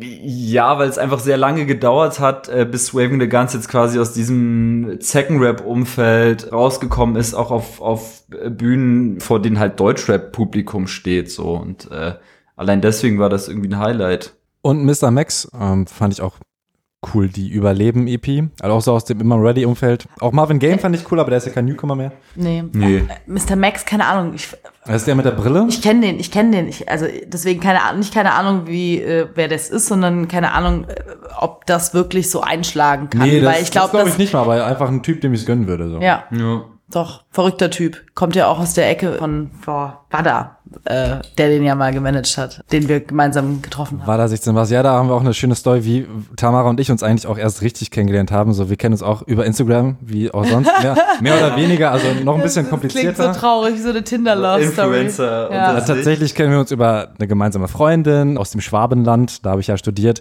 und dann sind wir uns irgendwann mal draußen, äh, du warst auf dem Fahrrad und musstest deine Wohnung aufräumen, begegnet. Stimmt. Und jetzt sind wir hier, aber ähm, Wow. da, Started from the bottom. da haben wir uns halt noch nicht so gut gekannt, aber BSMG hat uns dann noch zusammengebracht, da war eben das Konzert und du warst eigentlich schon dabei zu gehen. Und ich mit meinem Freund Johannes, der mir eben das empfohlen hat mit der Karl Kahn-Jacke, den du irgendwie am Ende des Abends nochmal auf, auf Elmar getauft hast, also das ist immer Stimmt. noch ein schöner... An dieser Stelle Grüße an Elmar, äh, der jetzt nie wieder Johannes heißen kann, weil äh, dieser Name ist gestorben. Genau, Elmar ist jetzt der neue Name und wir haben uns halt mega lange unterhalten und das Absurdeste war dann wirklich, Johannes und ich haben Wada, der eben auch 16 Bars gegründet hat und immer ready Ah, ja, und so ja, weiter, okay. den haben wir am äh, Nachmittag getroffen und ähm, der hat ja eigentlich auch nie Zeit, der macht ja auch alles Mögliche und Nachdem wir ihn dann irgendwie um 12 Uhr am Schlesi getroffen haben und äh, dann, ich weiß gar nicht genau, wo das war, äh, kam er halt irgendwie um 12 Uhr oder sowas. Ja, wo, alles schon vorbei war. Ja. Und alle schon Ecke so unangenehm betrunken waren langsam. Ja. Aber er halt überhaupt nicht. Null. Er gerade nicht mal Koffe, Koffein trinkt und gar nichts und war so, hat so viele Stories von Mauli ausgepackt und so. Also, das ist schon schön, äh, wenn man in Berlin wohnt. Ja. Deine Anekdote. Meine Anekdote. Ja. Ähm, ich habe nochmal drüber nachgedacht. Ich glaube, meine Anekdote ist folgende. Ich war bei den 50 schönsten Rappern äh, in der Walpurgisnacht. Im neuen Festsaal Kreuzberg, übrigens sehr geile Location geworden. Da hast du ja wirklich innerhalb von einer Stunde zehn verschiedene MCs oder irgendwelche Kombos gesehen und konntest dir zum Teil gar nicht die Namen merken Ja. oder so von Leuten, die du nicht kanntest. Unter anderem war da ein Typ, der einfach derbe Feuer hatte auf der Bühne, der übelst abging, alleine da war, so krassen, krass modernen Sound gemacht und so und ich irgendwie habe ich versäumt rauszufinden oder irgendwen zu fragen, wer das ist so und keine Ahnung, zwei, drei Monate später schrieb mich so ein Typ an äh, auf Facebook von wegen so, ja, ich habe dein Format auf dem Schirm und so feier ich, bla, du hast das mit Mr. Meta gemacht und so, das ist ein Kumpel von mir, hast du nicht Bock mit mir eine Homezone zu machen, Alter, und dann war das halt originals genau dieser Typ, äh, wo ich vergessen hatte, nach dem Namen zu fragen, nämlich Quame65 aus dem Wedding. Witzig. Übelst geil. Und dann gleich so, ach krass, das ist der Typ und so. Dann hat sich irgendwie so der Kreis geschlossen. Dann haben wir was connected, haben auch eine richtig coole Homezone gemacht, zusammen halt im Wedding. Und äh, genau, sind mittlerweile stehen im Kontakt und so. Und äh, dem drücke ich auf jeden Fall auch die Daumen. Ich weiß gar nicht, was bei dem ansteht. Der hat Der auch. hat heute was gepostet von irgendeiner Party. genau, der tritt auf jeden Fall heute Abend bei der Get Together Party Genau. auf. Er war in deinem Feed. Na klar, der hat mir auch geschrieben äh, vor ein paar Wochen mal. Schöne Grüße, oder Ja, klar, Genau. schöne Grüße. super Typ, der ist schon sehr lange im Game, der hat, der hat lange Zeit ähm, als Dienstleister quasi mit anderen Rappern Videos gedreht. Also der kennt auch total viele Leute und so. Äh, hat nur erst wieder seit kurzem angefangen, halt Mucke zu machen. Aber man merkt dem an, dass er schon so einige Jahre über Rap nachdenkt oder auch immer mal wieder gerappt hat. Äh, das ist sehr stark. Krasse Erinnerst Live-Präsenz. du dich äh, beim Festsaal Kreuzberg äh, 50 schönste Rapperabend eigentlich an den Berliner Kneipenchor? Ja, Erinnerst du dich da, dass zwei Frauen da äh, die KZ-Hook gerappt haben? ja. Das, eine davon war ich. Das ist so, Ach, es ist so peinlich. heftig. Es ist wirklich so, deswegen war ich gerade so, okay, er wird nichts davon sagen, weil er es wahrscheinlich einfach nicht gecheckt hat. Das, das war meine Anekdote. Ja. Das wäre lustig gewesen. Da waren so schlechte Rapperinnen. Deswegen war schon so, okay, und dann haben da äh, zwei Weibers gerappt. und Was für war ein so, Fail. Ja. so. Wow. Nein, ich, also, ja, Ja. grob habe ich das auf dem Schirm, aber dass du das warst. Ja, äh, nee, das waren, genau, nicht. Rosa und ich vom Kneipenchor. Wir Lustig. haben uns vorhin mega davor irgendwie eingeschissen, weil wir dachten, okay, das werden wir auf jeden Fall verkacken und alle werden uns ausbuhen und äh, aus der Cypher rausziehen, aus der nicht ge selbst gewählten. Und dann war es aber eigentlich ganz okay. Ja. Deswegen freut mich, dass das nicht eine Anekdote wurde, Nein. dass unser Auftritt der größte Fail war. Ja, so Ja. schließt sich der Kreis. Da Ja, schließt sich der Kreis. Wir haben es auch geschafft, jetzt gut zwei Stunden geredet. Vielleicht hier und da noch mal ein bisschen was kürzen. das wäre schön, ja. Ja, Aber vielen Dank, dass ihr so viel Zeit hattet und so viel geredet habt. Ja, sehr gern. Das ist ja der Sinn eines Podcasts, im Mhm. besten Falle. voll. Ja. Danke dir auch für die Möglichkeit. Für die Einladung. Ja. Für das nette Heim, das du uns zur Verfügung gestellt hast. Bei für die. Lindor-Schokolade, die du uns auf den Tisch gestellt hast, von der keiner was gegessen hat. Meine. Ja, das macht halt so einen Sound, ne? Ja, das ist blöd. Das ist klar. Ja. weiß gar nicht, wie laut jetzt es kann ist. man sich so ein Ding. Genau, jetzt können wir uns richtig Ich schön Schokolade Bock. gönnen. ähm, Endlich. ja, hat euch Spaß gemacht? Voll. Gut.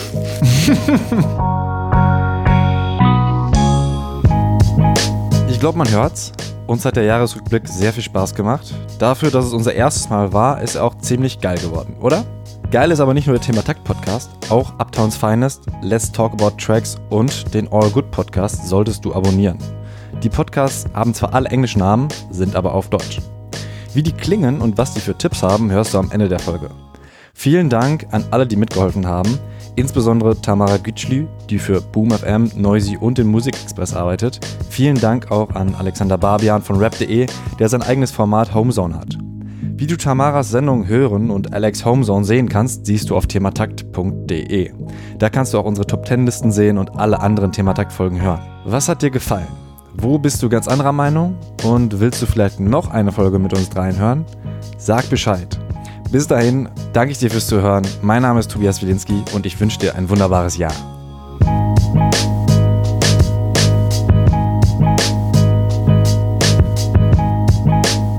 Hey, hey, hier ist DJ Ron von Uptowns Finest und ihr hört einen meiner absoluten Lieblingspodcasts, nämlich Thema Takt. Und das hier ist der Jahresrückblick für 2017 und damit wünsche ich euch ein super geiles neues Jahr 2018.